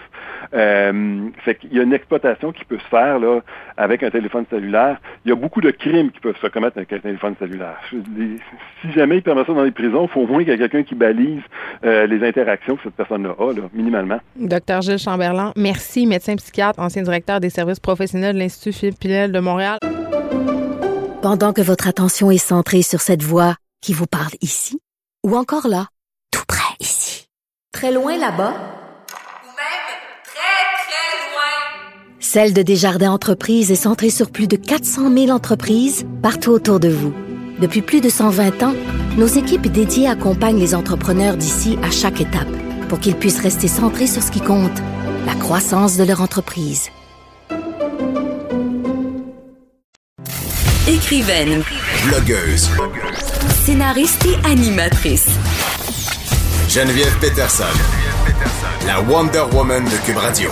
Comment aider les artères commerciales qui en arrachent à Montréal? C'est la question qu'on va se poser avec notre prochain invité, François Vincent, vice-président de la Fédération canadienne de l'entreprise indépendante. Monsieur Vincent, bonjour. Bonjour. Euh, écoutez, la Ville de Montréal qui tient depuis mardi des consultations sur ce sujet, consultations auxquelles vous avez participé hier. Euh, vous avez présenté le point de vue de l'association par rapport aux problèmes auxquels font face plusieurs artères euh, de la Ville de Montréal. Je pense entre autres à la rue Saint-Denis. Je disais tantôt le taux d'inoccupation, 26 la rue Saint-Hubert aussi, qui est en chantier depuis 2018. Euh, c'était quoi, en fait? Euh, c'est quoi votre constat? Oui, notre constat. Mais c'est difficile de ne pas le voir. ben, la problématique des locaux vacants à Montréal, euh, il y en a partout. Puis les données de la ville, ils disent que c'est 1 sur 6 qui est vacant. Oui, ça fait délabré. c'est quand même assez, assez important. Puis on nous, ce qui nous a frappé, c'est que dans le document de consultation de la ville de Montréal, on dit d'emblée au début que c'est probablement un problème structurel. Donc, nous, on s'est attaqué à ça. On dit, bon, OK, si le postulat, c'est que c'est un problème structurel, qu'est-ce qui va faire démarquer Montréal par rapport aux autres grandes villes? Euh, et comment on peut expliquer justement ces, ces, ces, ces problématiques structurelles-là? Puis maintenant, si on veut régler le problème à long terme, il ben, va falloir toucher ces, ces, ces enjeux majeurs-là et non pas adopter quelques mesures qui vont penser la plaie, mais trottoirs. qui, c'est ça, euh, ou faire juste des sens uniques, etc., euh, qui vont pas régler le, le problème dans, dans, son ensemble. Puis après ça, on va s'en reparler dans 5 ou 10 ans. Tu sais, si on, si, euh, si j'ai, euh, si mon enfant a une otite, on va pas lui donner des, des antibiotiques pour soigner, soigner temporairement. Sans se soigner un autre, un, autre, un, autre virus. Donc, nous, ce qu'on a vu, puis ce qu'on a constaté avec les données économiques, puis avec les données de nos sondages, c'est que le fardeau fiscal frappait très fort euh, et euh, aussi le fardeau de la réglementation ou la façon, deux façons, c'est-à-dire le, le, dédale que représente aller trouver une réponse à l'administration euh, et le service à la clientèle était deux éléments qui créaient euh, une pression euh, générale pour ces petits commerces-là. Quand vous parlez de fardeau fiscal, M. Vincent, j'imagine que vous faites allusion aux taxes? C'est cela, fardeau foncier, parce que c'est quand même élevé. Ben, c'est quatre, le, ratio c'est 4 pour 1 quatre fois plus imposé que les, le résidentiel. puis les entreprises. En même temps, est-ce que c'est pas un peu normal? Ben, ils ont quatre fois plus de services, non? Puis quand on regarde le ratio dans les autres villes, ben la moyenne, c'est plus 2 points quelques deux, euh, un ratio de 2. Euh, puis quand on regarde des villes comparables, ben, Toronto ou même la périphérie de Montréal, la périphérie de Montréal, c'est un ratio de 3. Donc moi, si je suis un commerce... C'est qu'on est surtaxé, c'est ce que ben je oui, comprends. Puis nécessairement, ça va se répertorier dans le loyer parce que la personne qui va avoir l'immeuble doit rentabiliser ben, son immeuble. C'est ça. Parlons-en du loyer, M. Vincent. Puis, tu sais, là, on parle des taxes. les, les, prix pour les loyers sont absolument incroyables. parfois, il y a des commerçants qui payent 50, 60 000 par mois de loyer, ce qui est absolument euh, incroyable. On est dans une crise du commerce au détail. Les gens magasinent de plus en plus en ligne. Mm-hmm. Euh, on le sait, là, on, les entend, les commerçants, ils nous le disent. Les gens viennent de moins en moins en boutique, parfois viennent regarder des choses, euh, regardent le prix sur Internet, ne reviennent plus. Il faut de plus en plus offrir une expérience. Fait que c'est de moins en moins intéressant, en fait, d'avoir pignon sur rue, sur une grande artère commerciale dans une grande ville parce qu'on peut faire nos affaires sur Internet. C'est ce qu'on a dit aussi. C'est le commerce de détail vit des, des défis est vraiment important. Il n'y a pas le contrôle sur tout. Euh, ils n'ont pas le contrôle, comme vous avez dit, sur euh, l'importance du commerce de, de, en ligne. Puis souvent, ce qu'on a remarqué, nous, dans nos données, c'est que les consommateurs vont aller faire du repérage. on va magasiner en vrai, puis on achète en ligne. C'est, voilà.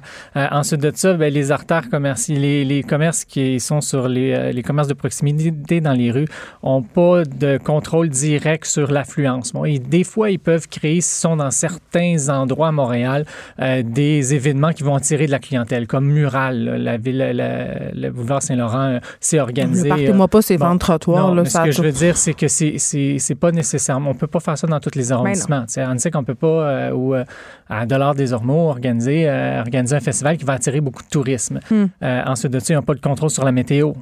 ils n'ont pas de contrôle sur les, les politiques de, de, de, stationnement, sur l'efficacité du déneigement.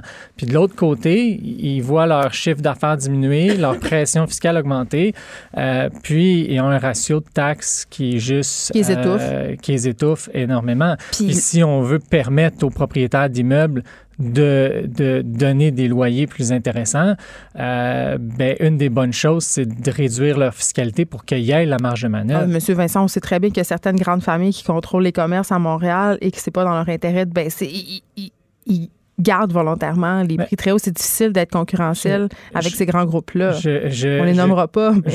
Mais... Ben, ça, c'est une réalité. S'il y, a un holding qui est assez euh, important pour être capable de maintenir des locaux vacants pour mettre le prix qu'ils veulent, ben, c'est ce qu'ils ben, font. si on crée une taxe supplémentaire, qui va être capable d'assumer cette taxe-là? Mais je conçois mal qu'un propriétaire d'un immeuble que des logements commerciaux se fait le plaisir de le laisser vacant. Il y en a des propriétaires qui ont plusieurs buildings, mais qui sont pas, euh, qui n'ont pas des, des, holdings internationaux. Euh, puis ces propriétaires-là ont pas de marge de manœuvre. Puis peut-être qu'ils vont le garder vacant pour trois mois, six mois pour faire une rénovation, mais il faut qu'il rentabilise, lui, son investissement. Il faut qu'il paye ses taxes. Donc c'est sûr que si on augmente, puis ça, ça s'est passé, là, les, tous les, immeubles ont augmenté de valeur à Montréal. Mm-hmm. Là, on limite les augmentations du non résidentiel, mais quand on calcule le prix de l'immeuble qui augmente, euh, les nouvelles taxes, admettons les taxes d'eau, etc., le fardeau fiscal augmente, puis nécessairement, ça va se traduire sur le loyer qu'il va offrir aux commerçants. Puis aussi le fait que le commerce... Euh, c'est une habitude. Tu sais, quand on a des chantiers qui durent depuis 2018, euh, une rue Saint-Denis qui est plusieurs disent que la rue, la rue Saint-Denis est morte. Les gens ont tout simplement, à mon sens, changé leurs habitudes. Comment on les fait revenir? Euh, créer des. Euh, adapter l'environnement pour que soit, ça soit agréable d'y aller. moi, c'est pas une saillie trottoir qui va me faire revenir. Là. Je, suis d'accord avec vous. Euh, L'implication des, des, commerces aussi dans la, dans la vie de quartier. Puis maintenant, ben, pouvoir permettre à des commerces qui peuvent s'y établir de s'y établir. Puis là, ça, ça, ça, me ramène au deuxième point que j'avais parlé des problèmes structuraux sur la réglementation. Puis j'ai un exemple à vous donner, une histoire vraie d'un entrepreneur qui nous a appelé à la FCEI. Parce qu'on a un département de ressources aux entreprises, puis on prend 10 000 appels par année à peu il nous a appelé, puis lui, justement, ben, il voulait déménager pour mieux répondre à ses besoins, euh, pour baisser son loyer parce qu'il trouvait que son loyer était trop élevé. Hmm. Son, entreprise, il vendait puis il réparait des batteries, l'instrument de musique. Donc, il trouve trois locaux super intéressants dans un arrondissement. Là, il est prêt à bouger, il est motivé. Il demande euh, de, pour pouvoir y aller, mais il ne peut pas parce que c'était zoné industriel. Donc là, la ville lui a répondu si tu fabriquais la batterie, tu pourrais y aller, mais là, vu que tu la répares, tu n'es pas dans la bonne catégorie. Fait que là, il dit ben voyons donc. Fait que là, on perd un, une possibilité d'avoir un local, de créer une certaine compétition aussi pour euh, avoir euh, des entreprises qui peuvent aller s'établir dans des locaux. Puis ensuite de ça, il y avait juste une façon de procéder demander une demande de changement de classification qui coûtait 4000 dollars. Euh, puis il n'était même pas sûr d'avoir la réponse au bout de la ligne. Il fallait qu'attendre six mois. Ça, c'est le genre d'action que la ville peut faire. De, faciliter. De faciliter, d'adapter la réglementation, d'être un petit peu plus sensible aux besoins euh, entrepreneuriaux, euh, puis de permettre une mixité qui va, qui va peut-être euh, générer une affluence. Cette entreprise-là, si c'était établi dans ce quartier-là, il a ramené des personnes qui aiment, tu sais, c'est quand même un, marché de niche, là, la batterie. Ben, des personnes pour aller visiter, ben, ça crée quand même une affluence. Donc, euh, la, ville a la possibilité d'agir, euh, mais il faut s'attaquer au, fondement du problème. Si, si j'ai des problèmes de fondation de maison, c'est pas en changeant mes fenêtres que je vais régler mon non, C'est vraiment la stratégie quand même qui est assez commune chez nous, dans nos infrastructures, c'est mettre le plaster sur l'hémorragie. Euh, je m'en voudrais de pas vous parler de stationnement parce que c'est quand même un point qui a été soulevé, surtout avec les propositions de la ville, justement, élargir les trottoirs, améliorer le cadre urbain. On va perdre des places de stationnement. On sait qu'en ce moment, on a une mairesse qui favorise le transport en commun. C'est une bonne chose, mais, tu sais, je veux dire, le citoyen, quand même, ce qu'il veut, c'est aller du point A au point B sans que ça soit trop compliqué. Hier, j'ai essayé d'aller manger dans un restaurant dans l'arrondissement de Montréal et ça m'a pris absolument, je vous dirais, 35 minutes de trouver un stationnement. Et à un moment donné, j'ai considéré euh, l'option d'aller ailleurs. C'en est un problème, ça. Les gens préfèrent aller hors des grands centres maintenant pour pouvoir stationner. C'est clair, c'est clair. Qu'est-ce qu'on fait avec ça? Euh, pas ben, toujours y aller en Bixi puis en Uber. Je, suis d'accord, on parle beaucoup de vélo, économie, puis etc. Mais admettons, moi, je vais aller faire mon épicerie puis j'ai trois enfants. En trottinette, ça va euh, mal. Je vais prendre ma voiture. Ben oui. on t'avoue, M. Vincent. oh oui, non, non, je, la, prends, ma voiture. Je vais, des fois, je vais le faire à pied puis je, favorise mes, mes, mes, mes, commerces de proximité. Parfois, le transport en commun, c'est une chose de avec les trois puis il neige ou il pleut, euh, c'est plus facile en, voiture. mais je, favorise utiliser mes deux pieds, mais mes membres, les, membres de l'AFCI, ils disent qu'ils ont été frappés durement par les politiques de stationnement, par les... Euh, les, les, parcomètres aussi, peut-être? les parcomètres peuvent jouer aussi. Euh, Centre-ville, c'est 9 de l'heure. Quand on limite l'accès, euh, c'est sûr que ça diminue l'achalandage et donc des possibilités de vente puis une rentabilité pour ces commerces-là.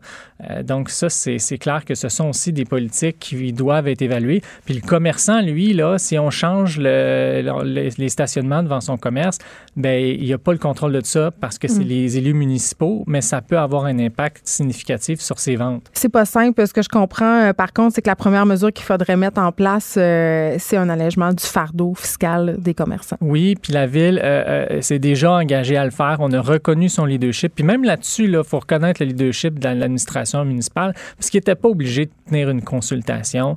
Euh, puis ils se mettent quand même là. Euh, euh ils, prêtent le flanc. Ben, c'est ça. Puis ça, il faut le reconnaître. faut le reconnaître. Ils ont pris des engagements pour réduire la fiscalité, mais on pense qu'on devrait pousser un peu plus ces engagements-là, mettre un petit peu plus d'énergie là-dessus. Puis sur euh, adopter des nouvelles mesures aussi, admettons une politique d'allègement réglementaire. Le gouvernement du Québec le fait.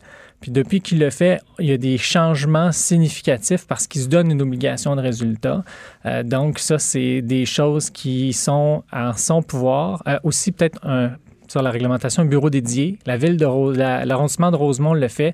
Ça a fait diminuer de façon importante le temps de délivrance des permis, mais c'est le genre de, de, politiques qui ont un impact à long terme, puis qui vont aider euh, des commerçants qui en arrachent actuellement. Merci, François Vincent, vice-président de la Fédération canadienne de l'entreprise indépendante des consultations, qui se termine ce soir. Écrivaine, blogueuse, scénariste et animatrice. Geneviève Peterson, Geneviève Peterson, la Wonder Woman de Cube Radio. On se parle d'un métier assez euh, inusité, merci.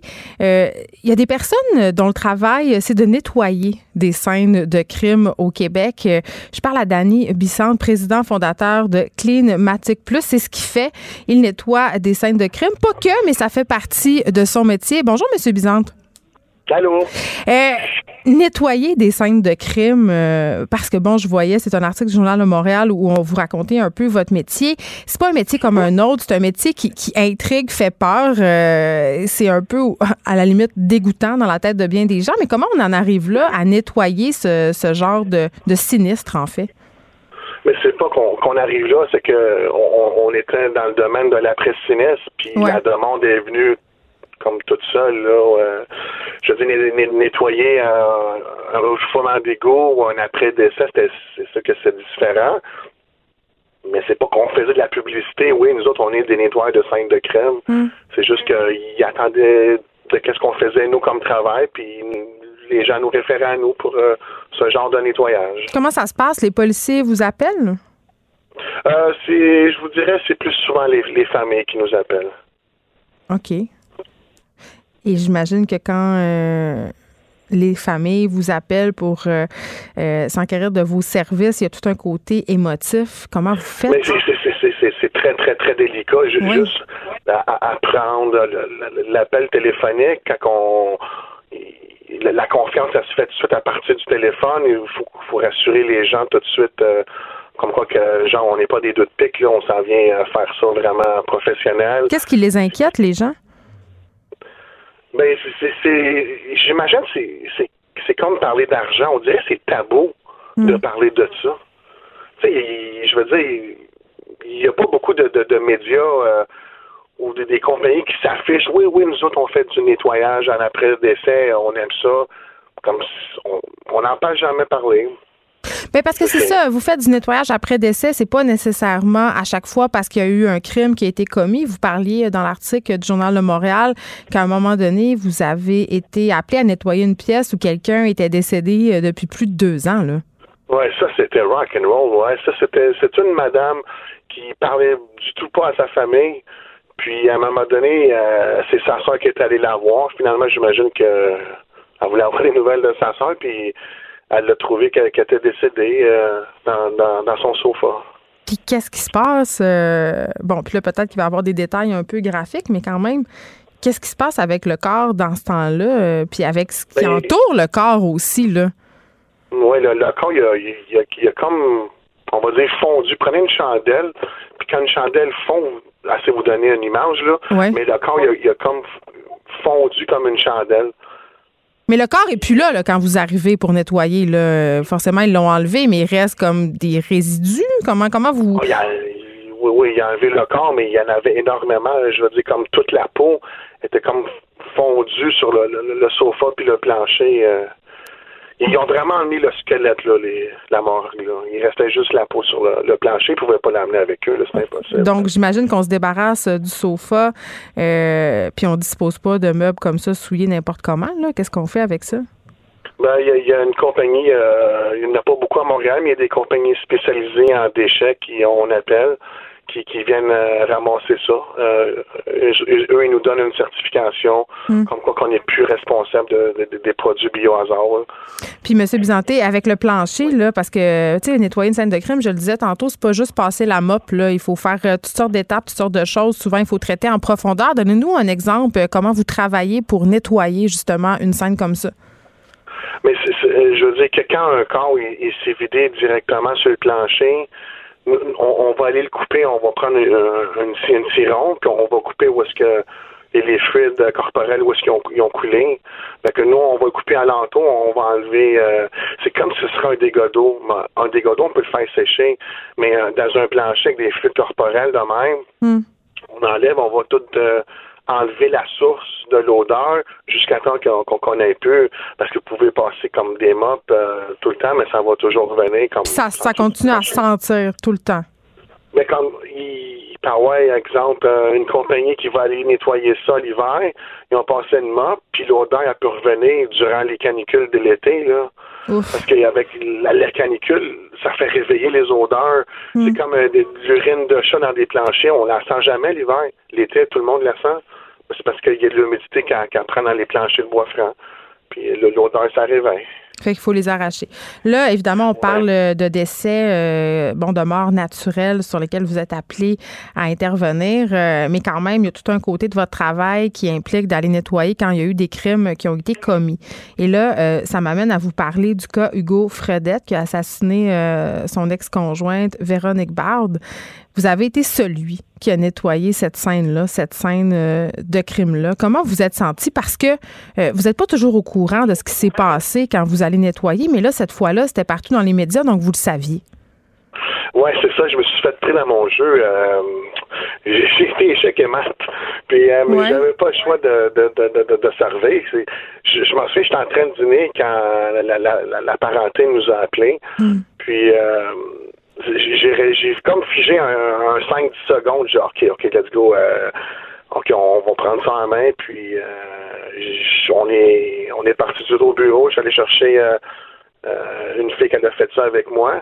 Puis on a loadé le camion, puis on est arrivé là-bas. Fait que quand on est arrivé là-bas, on a vu comme toutes les, les, fleurs, les totos. Hmm. Fait que ça m'a oh encore plus rentré dedans. Mais comment vous êtes senti? Ah bonjour, mais c'est mais c'est comme si tu t'en vas faire, euh, tu t'en vas dans une place inconnue, puis c'est dur à expliquer, mais je voulais comme marcher sur des œufs. Euh, il y avait la, la, la, famille qui était là, puis comme je sais qu'on on est comme watché. C'est euh, pas le droit à l'erreur. Euh, les autres, ils veulent pas voir de, de, de traces de, de, de, de sang de, de, de, leur, de, Véronique euh, sur le plancher. Les autres, ils voulaient juste nettoie au plus vite pour qu'ils aillent chercher les papiers le, le, plus important. Mais quand même, je me suis senti, oui, c'est, c'était pas évident, mais il, fallait le faire, mais. je me suis fait une carapace. Là. Monsieur Bizante, il faut, il faut les facturer, ces gens-là, ensuite? Euh, normalement, oui, on les, on, les facture, mais souvent, les, la famille, vont, ils vont refiler la facture à leur compagnie d'assurance. Mais euh, je, parce que des nettoyages d'essai, c'est des options. Hein. C'est pas automatiquement que votre compagnie d'assurance va payer la facture du nettoyage après décès. Là, c'est pas automatique. Fait que. Euh, est-ce que ça devrait l'être selon vous? Je je sais pas s'il l'était, non. Non, est-ce que ça devrait l'être systématiquement euh, ah, couvert? mais c'est parce que c'est quand même euh, des, des, fluides corporels, c'est comme si ce serait un dégât d'eau, c'est quand même du liquide qui, faut enlever. Hmm. Monsieur euh, Bizante, vous avez dit euh, tantôt que évidemment ça vous plongeait parfois dans des sentiments euh, quand même. Euh, vous vous sentez investi d'une mission, il faut être discret, il faut respecter la famille, mais vous voyez quand même des choses que le commun des mortels, nous on voit pas là, comme un peu les policiers, les pompiers, les ambulanciers. Comment vous faites pour pas être traumatisé après? Repensez-vous rendu chez vous le soir? Ah ben je, je veux dire, on, entre collègues, on, se parle, on sait comme si on se fait nous-mêmes, on fait notre propre psychologue. On se parle entre nous euh, tout de suite dans le camion. Euh, ben, des fois, dans le camion, non. Mais des fois, on va en prendre une demi-heure, puis là, on va commencer à en parler comme Ouais, celle-là, il était vraiment wow. Il y a des enfants, parce qu'il y en a. Vous avez été appelé sur la, scène où euh, il y a eu un père de famille qui a tué ses deux enfants récemment dans l'Est de Montréal? Mais ça tombe, je sais pas ce qui est arrivé avec ce dossier-là. Oui, on était appelé. Mais ça arrive des enfants. Oui, oui, oui. Ça, ça, m'est pas arrivé trop souvent, mais tant mieux j'aime pas ça. C'est sûr, comme je suis quand même un père de famille, mais je me mets tout le temps dans, la peau de, ces gens-là, ces pauvres gens-là. Euh. mais comme je, je veux pas que le monde pense que je suis un sauveur, là, euh. je m'en viens juste faire euh, aider les, gens dans cette misère-là, dans qu'est-ce qu'on peut faire. Mm d'envie pour aider eux, autres. C'est décidément pas un métier comme les autres. Danny Bizande, merci. Vous êtes président fondateur de Climating Plus. On peut euh, aller lire l'article à votre sujet sur le site web du Journal de Montréal. C'est fort intéressant. Merci beaucoup de nous avoir parlé. Pendant que votre attention est centrée sur cette voix qui vous parle ici, ou encore là, tout près ici, très loin là-bas, Celle de Desjardins Entreprises est centrée sur plus de 400 000 entreprises partout autour de vous. Depuis plus de 120 ans, nos équipes dédiées accompagnent les entrepreneurs d'ici à chaque étape pour qu'ils puissent rester centrés sur ce qui compte, la croissance de leur entreprise. Les effrontés. Avec Geneviève Peterson. Les vrais enjeux, les vraies questions. Vous écoutez Les effrontés. Il y a un texte qui fait beaucoup jaser depuis ce matin qui a été publié sur la plateforme Urbania qui est signé par l'influenceur et entrepreneur Josiane Stratis que vous connaissez quand même très bien, l'une des deux jumelles Stratis, fondatrice des sites web Ton Petit Look et Ton Petit Look Mom. Ils sont plus à elle, hein? on l'a déjà reçu ici pour en parler. Bonjour Josiane. Allô? Écoute, je veux juste dire tout de suite en partant, là, c'est un texte où tu racontes que tu as 33 ans et que tu es endetté de 50 000 Et juste pour être super cocheux, je veux dire que c'est un texte qui est commandité par la Banque nationale, c'est-à-dire c'est du contenu euh, sponsorisé. C'est la plateforme qui est, sponsorisée. C'est 4,95. Voilà, c'est la plateforme d'Urbana qui est sponsorisée, mais c'est du vrai contenu. Oui, c'est du vrai contenu, mais c'est pas. Euh, moi, j'ai pas été payé par la Banque nationale. J'ai déjà été payé par la Banque nationale dans vie, mais comme. Mais pas, là. Pas là. Parce que c'est ça. Là, ma première question, c'est Bon, est-ce qu'elle a été payée bien cher pour faire ce texte-là pour régler justement sa dette de 50 000 euh, Réglons ça tout de suite. Au départ, au départ, c'était mon but. J'étais comme, hey, je vais vendre cette histoire-là. Je pense que c'est quand même intéressant, tu sais. Puis peut-être que je pourrais avoir de l'aide d'un côté d'un sponsor, mais euh, finalement, je me suis dit que euh, non, j'aimais mieux le faire kosher, puis d'y aller comme comme tout le monde aussi, puis pas de prendre de de shortcut, dans le fond, comme j'aurais pu prendre. Je comprends. Mais ben, là, c'est ça. Parce que je me disais, bon, euh, tu as 33 ans, je considère quand même que tu es très endetté, là, 50 000 Et je me suis dit, t'es pas la seule. On en entend beaucoup parler d'histoires comme ça. J'ai dit, on va inviter quelqu'un pour t'aider. J'ai décidé d'inviter Pierre Fortin, président de Jean Fortin et Associé. Ça, c'est un syndic de faillite, mm-hmm. pour essayer un peu de voir euh, qu'est-ce qui serait possible de faire. Parce que là, ma première question, évidemment, et c'est la question que tout le monde se pose, Josiane, et je suis certaine euh, que Pierre se la pose aussi, c'est comment on en arrive à, être, à s'endetter à ce point-là à un si jeune âge? Bien, dans le fond, il y a 20 000 là-dessus sur le 50 000 que c'est des dettes d'études. Euh, mes parents m'ont beaucoup aidé pendant mes études, mais quand j'ai décidé de faire. Mais c'est pas avec les prêts et bourses du, du gouvernement. Oui, j'ai des prêts et bourses, puis j'ai une marge de crédit étudiante. Dans le fond, mes parents, ils m'aidaient, ils payaient une partie du loyer, euh, puis ils payaient, dans le fond, mes frais de scolarité, mais euh, on se rend vite compte à Montréal que, tu sais, il n'y a pas juste ça comme dépense. fait que, tu sais, ton épicerie, ta, ta, ta. Puis je suis pas une personne qui va de base dépenser beaucoup. Euh, tu sais, comme un de mes taglines dans la vie, c'est que j'aime les choses chères en rabais. Tu sais, comme c'est très rare que je vais payer quelque chose à plein prix. Est-ce que, tu consommes beaucoup? Non, vraiment pas. C'est ça, tu sais, je reçois aussi beaucoup de choses gratuitement à cause de, la nature de mon travail, mais tu sais, euh, je pense que euh, mes grosses dépenses dans, la, dernière année, c'est des livres audio à 7 piastres ou à 13 mais comme euh, jamais je vais aller dépenser euh, comme 900 euh, dollars pour, une sacoche. une sacoche ou quelque chose comme ça. puis je l'ai jamais fait. Dans ton texte, tu parles aussi d'une dette d'impôt. OK, là c'est là que je me tourne vers Pierre Fortin parce que des dettes d'impôt quand on est travailleur autonome, c'est très très difficile à gérer pour plusieurs d'entre nous cette espèce d'aspect-là avec l'impôt même si on sait que c'est pas notre argent. Vous en voyez beaucoup des travailleurs autonomes qui sont rendus proche de la faillite parce qu'ils n'ont pas géré justement l'impôt, qu'ils doivent trop d'argent au fisc? Oui, puis ça va très, très vite. Hein. Je, je, comptais ça à Josiane avant qu'on rentre en studio. Un acompte provisionnel non payé, là, ça, c'est l'impôt qu'on doit payer dans une année. Normalement, quand on est travailleur autonome, on le paye quatre fois par année à l'avance. Ouais. si on ne le paye pas, c'est 15% d'intérêt qu'on paye depuis la date où on aurait dû le payer. Donc, le 15 mars, si tu fais pas ton acompte provisionnel, Josiane, par exemple, ton intérêt de 15% l'année prochaine va commencer à courir à partir du 15 mars 2000, 2000 2020. ça va vite comme une carte de crédit, là. On n'est pas loin d'un taux d'intérêt d'une carte de crédit, fait que c'est énorme. Même chose pour les TPS TVQ, travailleurs autonomes, souvent on est, on est, on a des numéros de taxes l'argent qu'on a dans un compte de banque qui traîne là, faut pas que ça traîne là. Puis on en parlait juste avant, avant, avant l'entrevue. Il faut qu'il traîne où? ben, dans un compte à part pour ça. Oui, comme son impôt, ça reçoit un chèque, elle est de nature à avoir, mettons, un chèque de 4000 pour un mois, pour un mois de travail. Ben, là-dessus, il faudrait qu'elle prévoit tout de suite qu'il y a au moins un 25 à 30, 30 qu'elle met dans un compte d'épargne qu'elle met de côté. Pour que le compte courant, il faut pas qu'il y ait plus d'argent que ce qui t'appartient vraiment. Parce que c'est là qu'on se ramasse. Puis c'est inévitable. Puis quand on commence à leur devoir euh, à Revenu Québec, là, un, ils ont les moyens pour aller chercher l'argent très rapidement. Ils peuvent saisir les comptes de banque, peuvent mettre des hypothèques sur les voitures, sur les maisons. Mais ils peuvent même saisir une partie du salaire, ben oui, exactement. C'est 30% du brut. Fait qu'il n'y a pas personne que je connais qui peut vivre avec 30% de son brut. Fait que c'est énorme. Et, et c'est une boule qui grossit tellement vite. Puis on ajoute à cela les pénalités. Fait que si vous ne produisez pas vos rapports, puis il y en a qui pensent, ils disent, ben écoute, cette année, j'ai pas fait mes comptes, je produirai pas mon rapport d'impôt, puis peut-être qu'ils vont m'oublier.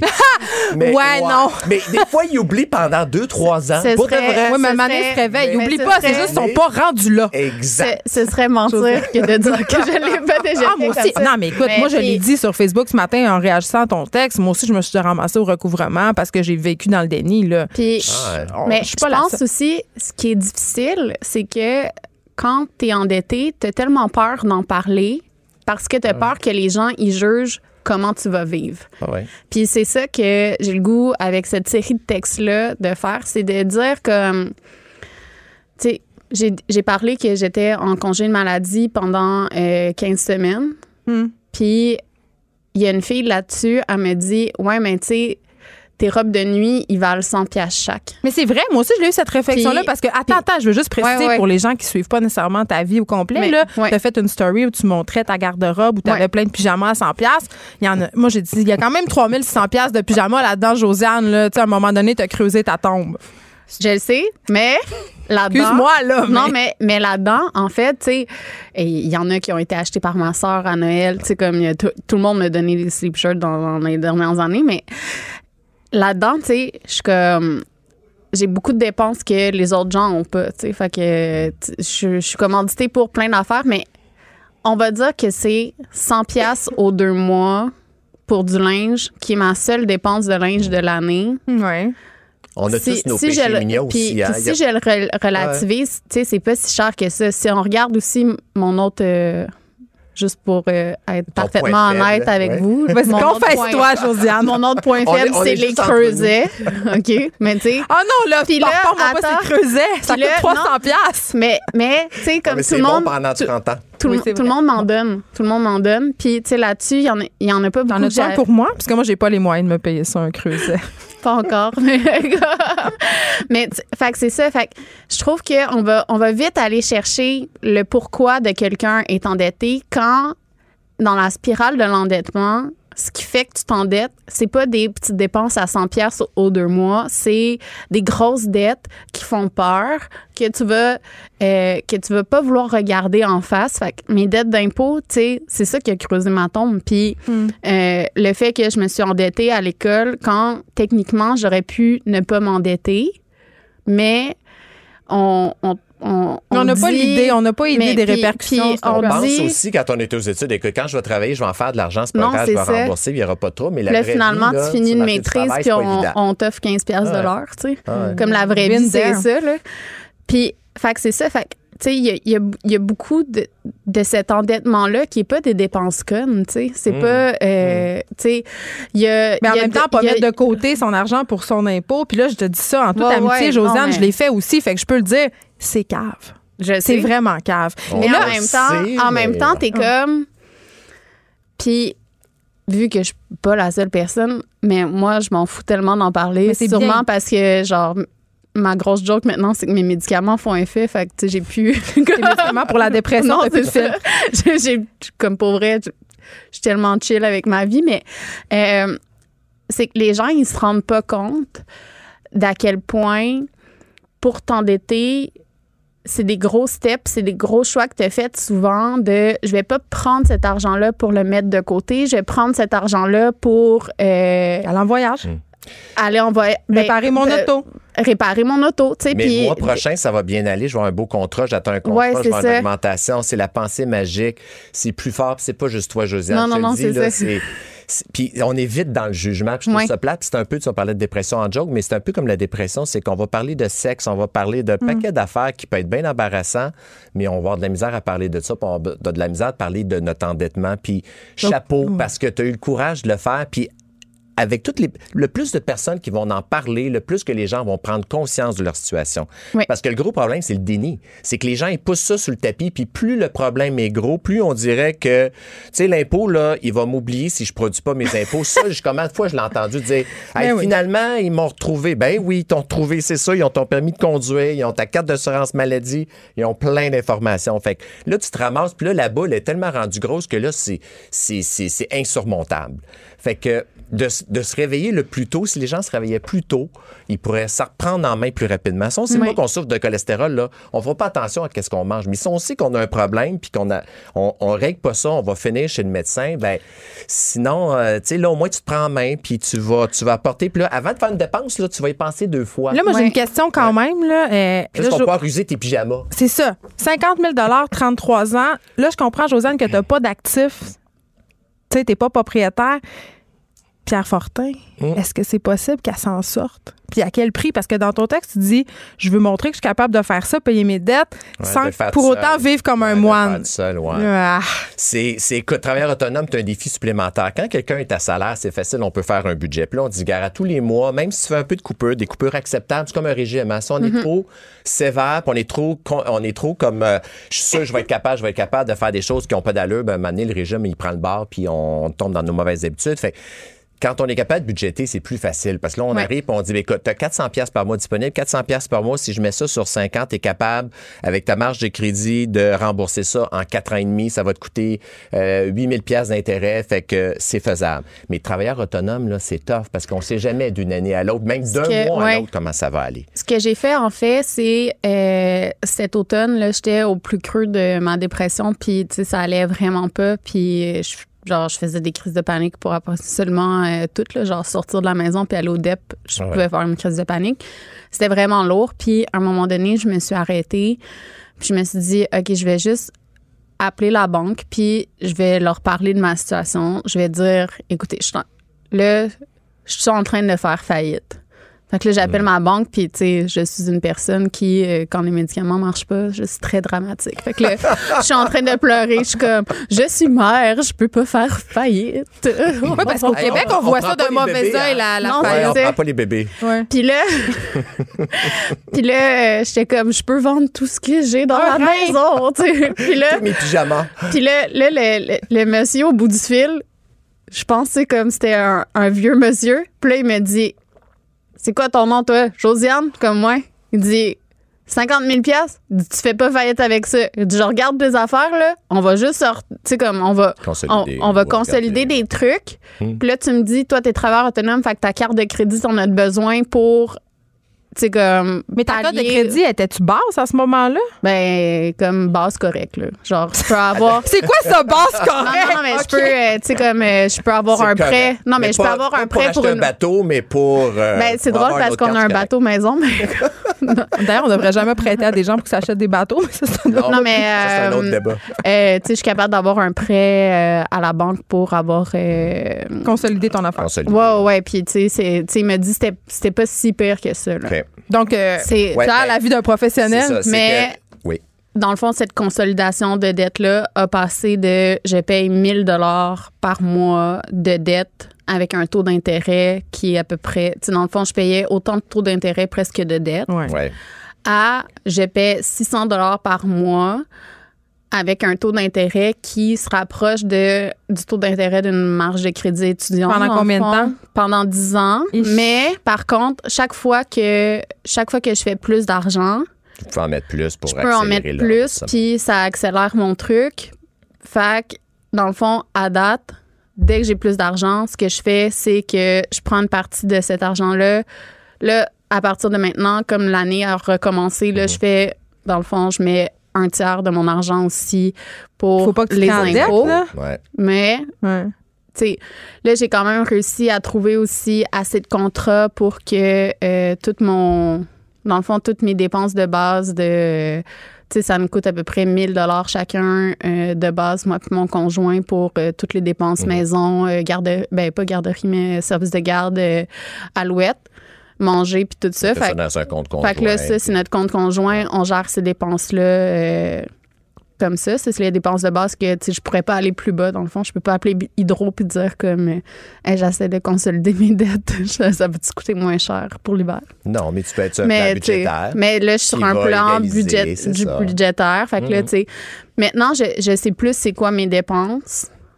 Ça te forçait à budgéter et être conscient de dire j'ai besoin de ça minimum. Fait que l'argent que je fais, si pendant un mois je fais pas d'argent, l'autre l'autre mois je fais 4000, ben on enlève le tiers, on enlève un tiers de 4000, on le met de côté, il me reste 2300, ce 2300 là, j'ai besoin de 1000 dollars pour moi de mon chum. Fois deux mois, 2000, il me reste 300 dollars pour deux mois de dépenses personnelles. Non, c'est un peu comme ça qu'il faut qu'il faut qu'il faut. Euh, Mais ce que j'ai aimé aussi, c'est que cette personne-là me dit, tu sais, comme toi, tu le vois grave, mm-hmm. mais comme ça va se faire. Là. Puis, tu sais, si ça te prend 10 ans à payer tes, cette, comme cette dette d'impôt-là, ça va te prendre 10 ans. Il faut juste pas accumuler d'autres dettes pendant ces années-là.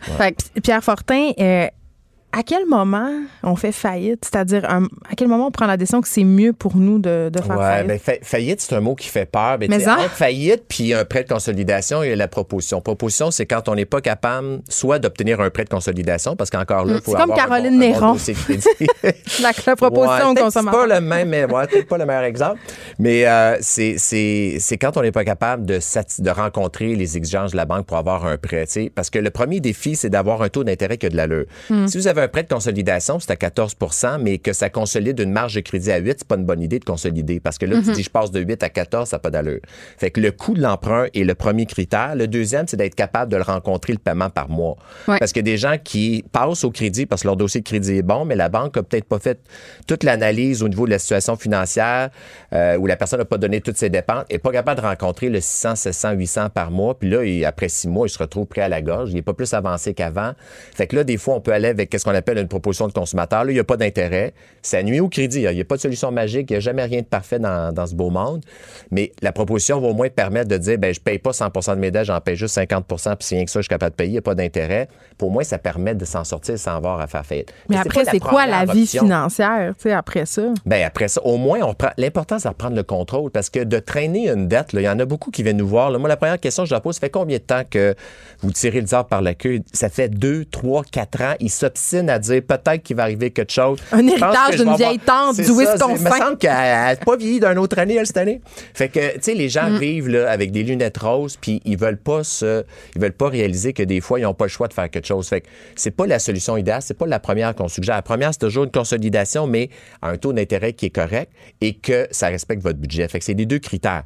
Toi, tant que tu es capable de rencontrer ça, 10 ans, c'est beaucoup, mais si ton taux est 7, 8, 6, 7, c'est correct. Mais s'il est 14, 10 ans, là, c'est beaucoup parce que tu vas payer euh, deux fois et demi ton, ton, montant, euh, ton montant emprunté. Puis aller voir un syndic, c'est une bonne idée, ça fait peur ben, aussi. Au moins, ouais, ça fait peur. Mais c'est juste d'avoir un, son de cloche, juste d'avoir c'est quoi les options. Puis vous n'êtes pas obligé de prendre des décisions. Au contraire, on suggère aux gens, dis, gars, viens au moins voir c'est quoi tes options. c'est gratuit la première rencontre. Là. Oui, puis au moins, ça te fait quelque chose auquel réfléchir. Si hmm. tu connais pas tes options, tu beau être chez vous à, tourner, à tourner ça dans la tête de tout bord, tout côté, tu seras pas plus avancé. Ben, d'en parler à quelqu'un, euh, ça fait du bien. Josiane mm. Francis, bravo pour ce texte. Tu T'es pas la seule dans ta situation. On peut le lire sur Urbania. Pierre Fortin, merci pour ces bons conseils. Euh, cette dédramatisation aussi, on a l'impression, euh, quand on parle de syndic de fête, qu'on va se faire faire la morale. Je vois que c'est pas le cas. Président Jean Fortin et associé, merci, beaucoup. Merci à toi, Merci à vous deux. Merci. Écrivaine. Blogueuse. Scénariste et animatrice. Geneviève Peterson. La Wonder Woman de Cube Radio. Dave Morgan? Coucou. Pendant qu'on faisait l'entrevue euh, avec le monsieur du syndic de faillite et Josiane Stratis, je te voyais en régie avec une petite coulée de sueur sur le long de la tente. Ben, je suis heureux de dire que ça m'a rappelé des vieux souvenirs, des mauvais vieux souvenirs. C'est fut une époque en tant que jeune humoriste, euh, j'ai payé, des loyers moi qu'une carte de crédit moi dans ma vie là. Mais moi j'ai déjà payé l'épicerie. Euh. Ben l'épicerie c'est de base avec la carte de crédit. J'en ai payé. Non mais parce qu'il y avait pas d'argent dans mon compte, pas parce que j'avais choisi de la payer avec ma carte de crédit. Ouais, puis que tu voulais avoir tes bonnies dollars à la fin du mois. C'était pas parce que là c'est la stratégie que j'emploie en ce moment. Ouais, moi aussi. Fait que c'est pour ça que j'utilise encore énormément ma carte de crédit, mais je pense. Mais paye. La bonne façon. Hey, 20 000 j'avais eu moi sur ma carte de crédit il y a, il y a six ans à peu près. Ouf, hein?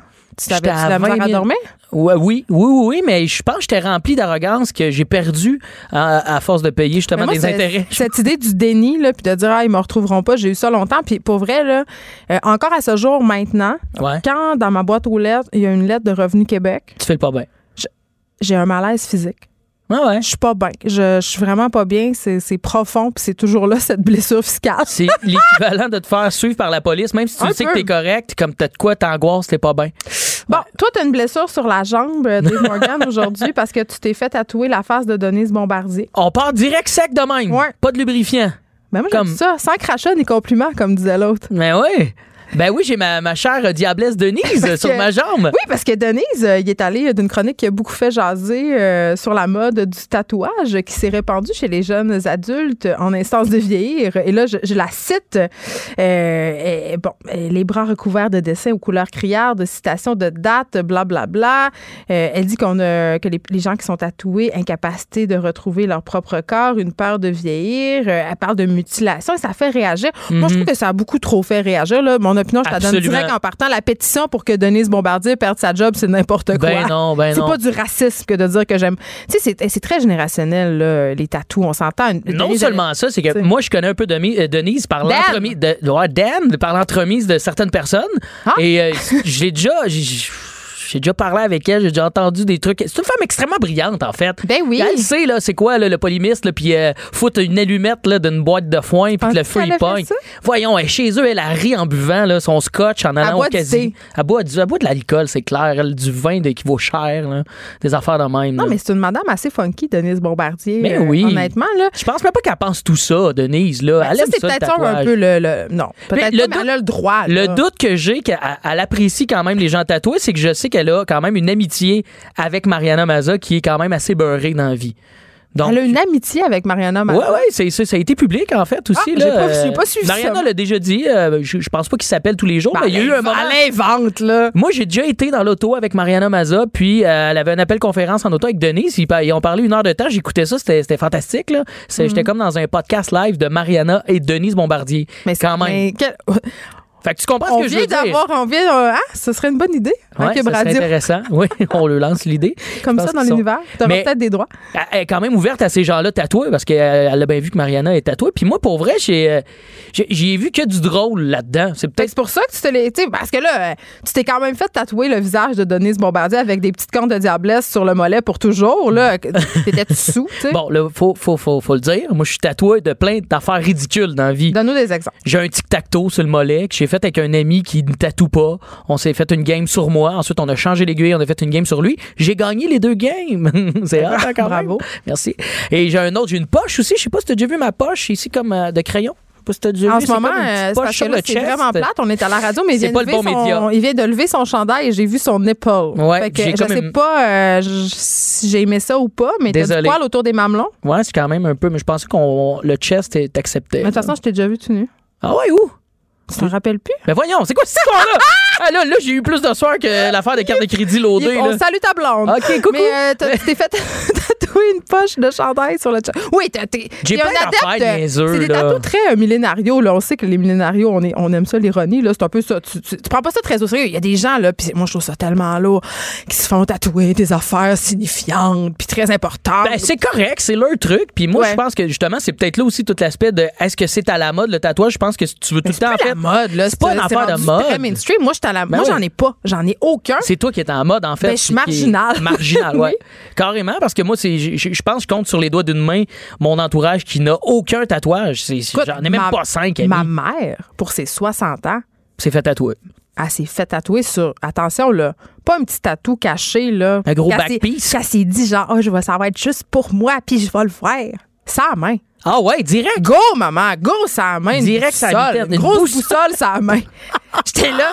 C'est génial. C'est très cool. Fait que c'est quand même la preuve que c'est plus l'apanage. Ma mère, elle a ben fini sa crise d'adolescence depuis longtemps. Ben oui, ben oui. Puis il y a toute cette idée aussi euh, qui était soulevée dans le texte. Euh, puis moi, j'avoue que. De euh, déshumanisation? Non, ben oui, parlons de ça aussi, mais parlons du fait que ça vieillit mal. Tu sais, parce qu'il y a cette peur-là aussi. Puis moi, j'avoue que je trouve ça très beau, les tatous sur les autres, mais sur moi, moins, parce que je me dis tout le temps, Hey, ça me tente pas à 80 ans d'avoir, euh, je ben, sais pas moi, un, sushi tatoué sur le bras. C'est un peu ça aussi que je trouve que le tatouage apporte. Il y en a pour qui ça, signifie quelque chose, mais avant tout, c'est de s'affirmer. Parce que t'as pas le choix. Là. Même si t'es un sombre idiot, tu le sais que si tu te fais tatouer, c'est là pour la vie. oui, tu peux peut-être payer des milliers de dollars pour te faire opérer au laser. Ah ça fait tellement mal. ça laisse des cicatrices. C'est complètement ridicule. Fait qu'il y a quand même de quoi qui est intéressant là-dedans. Moi, c'est pour ça.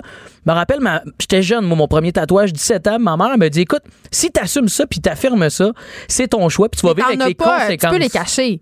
Tu sais, t'en as pas sur les mains. J'ai, euh, ici, j'ai mon, petit, mon petit phare ici. Oui, tu j'ai un autre petit. Ça, c'est un matching tattoo. J'ai un matching tattoo avec une ex-copine avec qui j'ai été huit mois de temps. Tu sais, ça, c'est regrettable. mais en même, temps, une belle anecdote. Tu ouais, c'est pas un matching tattoo, euh, c'est un hameçon. C'est un hameçon. Quand on se collait, c'est que ça faisait un cœur. On se hookait ensemble. Je comprends, mais c'est pas comme si tu t'étais fait. Oui, c'est épouvantable. D'ailleurs, je vais te laisser. Euh, je passe vite, vite pour qu'on soit pas trop dans le malaise, mais c'est pas comme si tu t'étais fait tatouer son nom.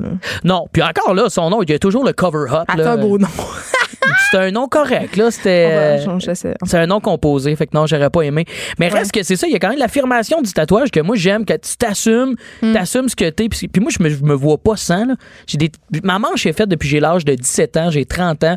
J'ai plus vécu avec ça. Euh, parce que, tu sais, maintenant, euh, il y avait beaucoup cet argument, tu sais, dans mon temps, quand moi j'étais ado, tu sais, euh, ben là, les employeurs ont certains préjugés, mais la vérité, c'est que maintenant, souvent, puis ça m'arrive, là, je vois des policiers avec des manches de tatou, là. Tu on va se calmer. Moi, la personne à qui j'ai. La seule personne à qui j'ai eu peur de le montrer, c'est mon grand-père parce qu'il jugeait ça, puis c'était quand même un gars qui était tranché dans ses opinions. c'est celui qui était marié avec ta grand-mère qui regarde la porn. Ouais, en plein ça. Ah. Euh, Dieu est son âme, il est décédé, ça fait euh, bientôt comme 5-6 ans. D'où la porn. D'où la porn, c'est ça. Ma grand-mère est veuve, faut bien qu'elle m'en elle satisfasse. C'est passé bizarre qu'on parle de ça, là. On a comme. Les gens, ils étaient peut-être pas là à l'autre chronique, Geneviève. Ma grand-mère. Euh, elle écoute la porn. Elle écoute la porn. Bref, ça, c'est un autre chronique. ramener à chaque fois. Colline de Colline, En tout cas, fait ton grand-père, comment il a réagi? Réagi? A trouvé ça cool, je En fait, j'ai caché pendant un an de temps. J'ai passé un été complet à aller chez eux avec une grosse chemise, puis il caché. Puis mon père le savait. Il disait, hey, fait chaud, Dave? Il faisait 40 degrés dehors.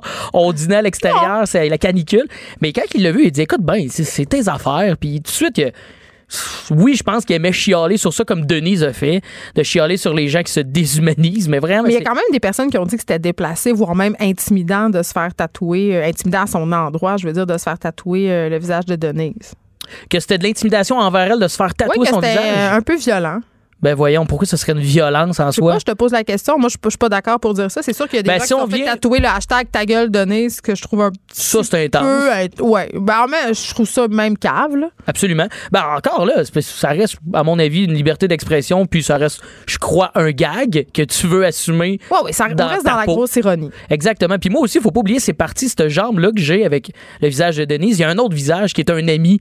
Fait que je suis dans un processus de visage sur cette jambe-là. Mais, euh. Donc, Denise, a juste comme, t'es arrivé au bon moment dans mon projet de tatouage. Ma dernière question sera, c'est quand que tu vas te faire tatouer mon visage, ben, ce serait bon, je suis game. Tu sais, moi, je, je, vais, je vais parler d'une autre radio, ça dérange-tu? Je peux-tu parler d'une autre? On va voir hmm. qu'est-ce qui va se passer, vas-y. C'est ISM. Tu sais, c'est ah, quand même pas, trop de la, concurrence. j'ai déjà fait des chroniques là-bas pendant un an de temps. Puis à un moment donné, j'ai perdu un défi, puis je me suis fait tatouer CISM avec un cœur sur la cuisse aussi. Ah, mais ma face, j'attends ma face. Ta face, je serais vraiment game. OK. Absolument. Le défi, euh, le défi, si tu te fais tatouer ma face, je paye. Puis aussi, je veux mentionner aussi, je trouve que là-dedans, on a oublié l'aspect que c'est quand même des artisans tatoueurs. Ben c'est une forme d'art. Puis ces gens-là qui font ça, ben, que t'aimes ou que t'aimes pas, ben, Seigneur, c'est des artistes en soi. Vivre et laisser vivre. Dave Morgan, merci. On se retrouve la semaine prochaine. C'est déjà tout pour nous. On se retrouve demain. Bonne fin de journée, tout le monde. Je vous laisse en compagnie de Mario Dumont et Vincent Dessoureau. Cette émission est maintenant disponible en podcast. Rendez-vous dans la section balado de l'application ou du site cube.radio pour une écoute sur mesure en tout temps. Cube Radio, autrement dit. Et maintenant, autrement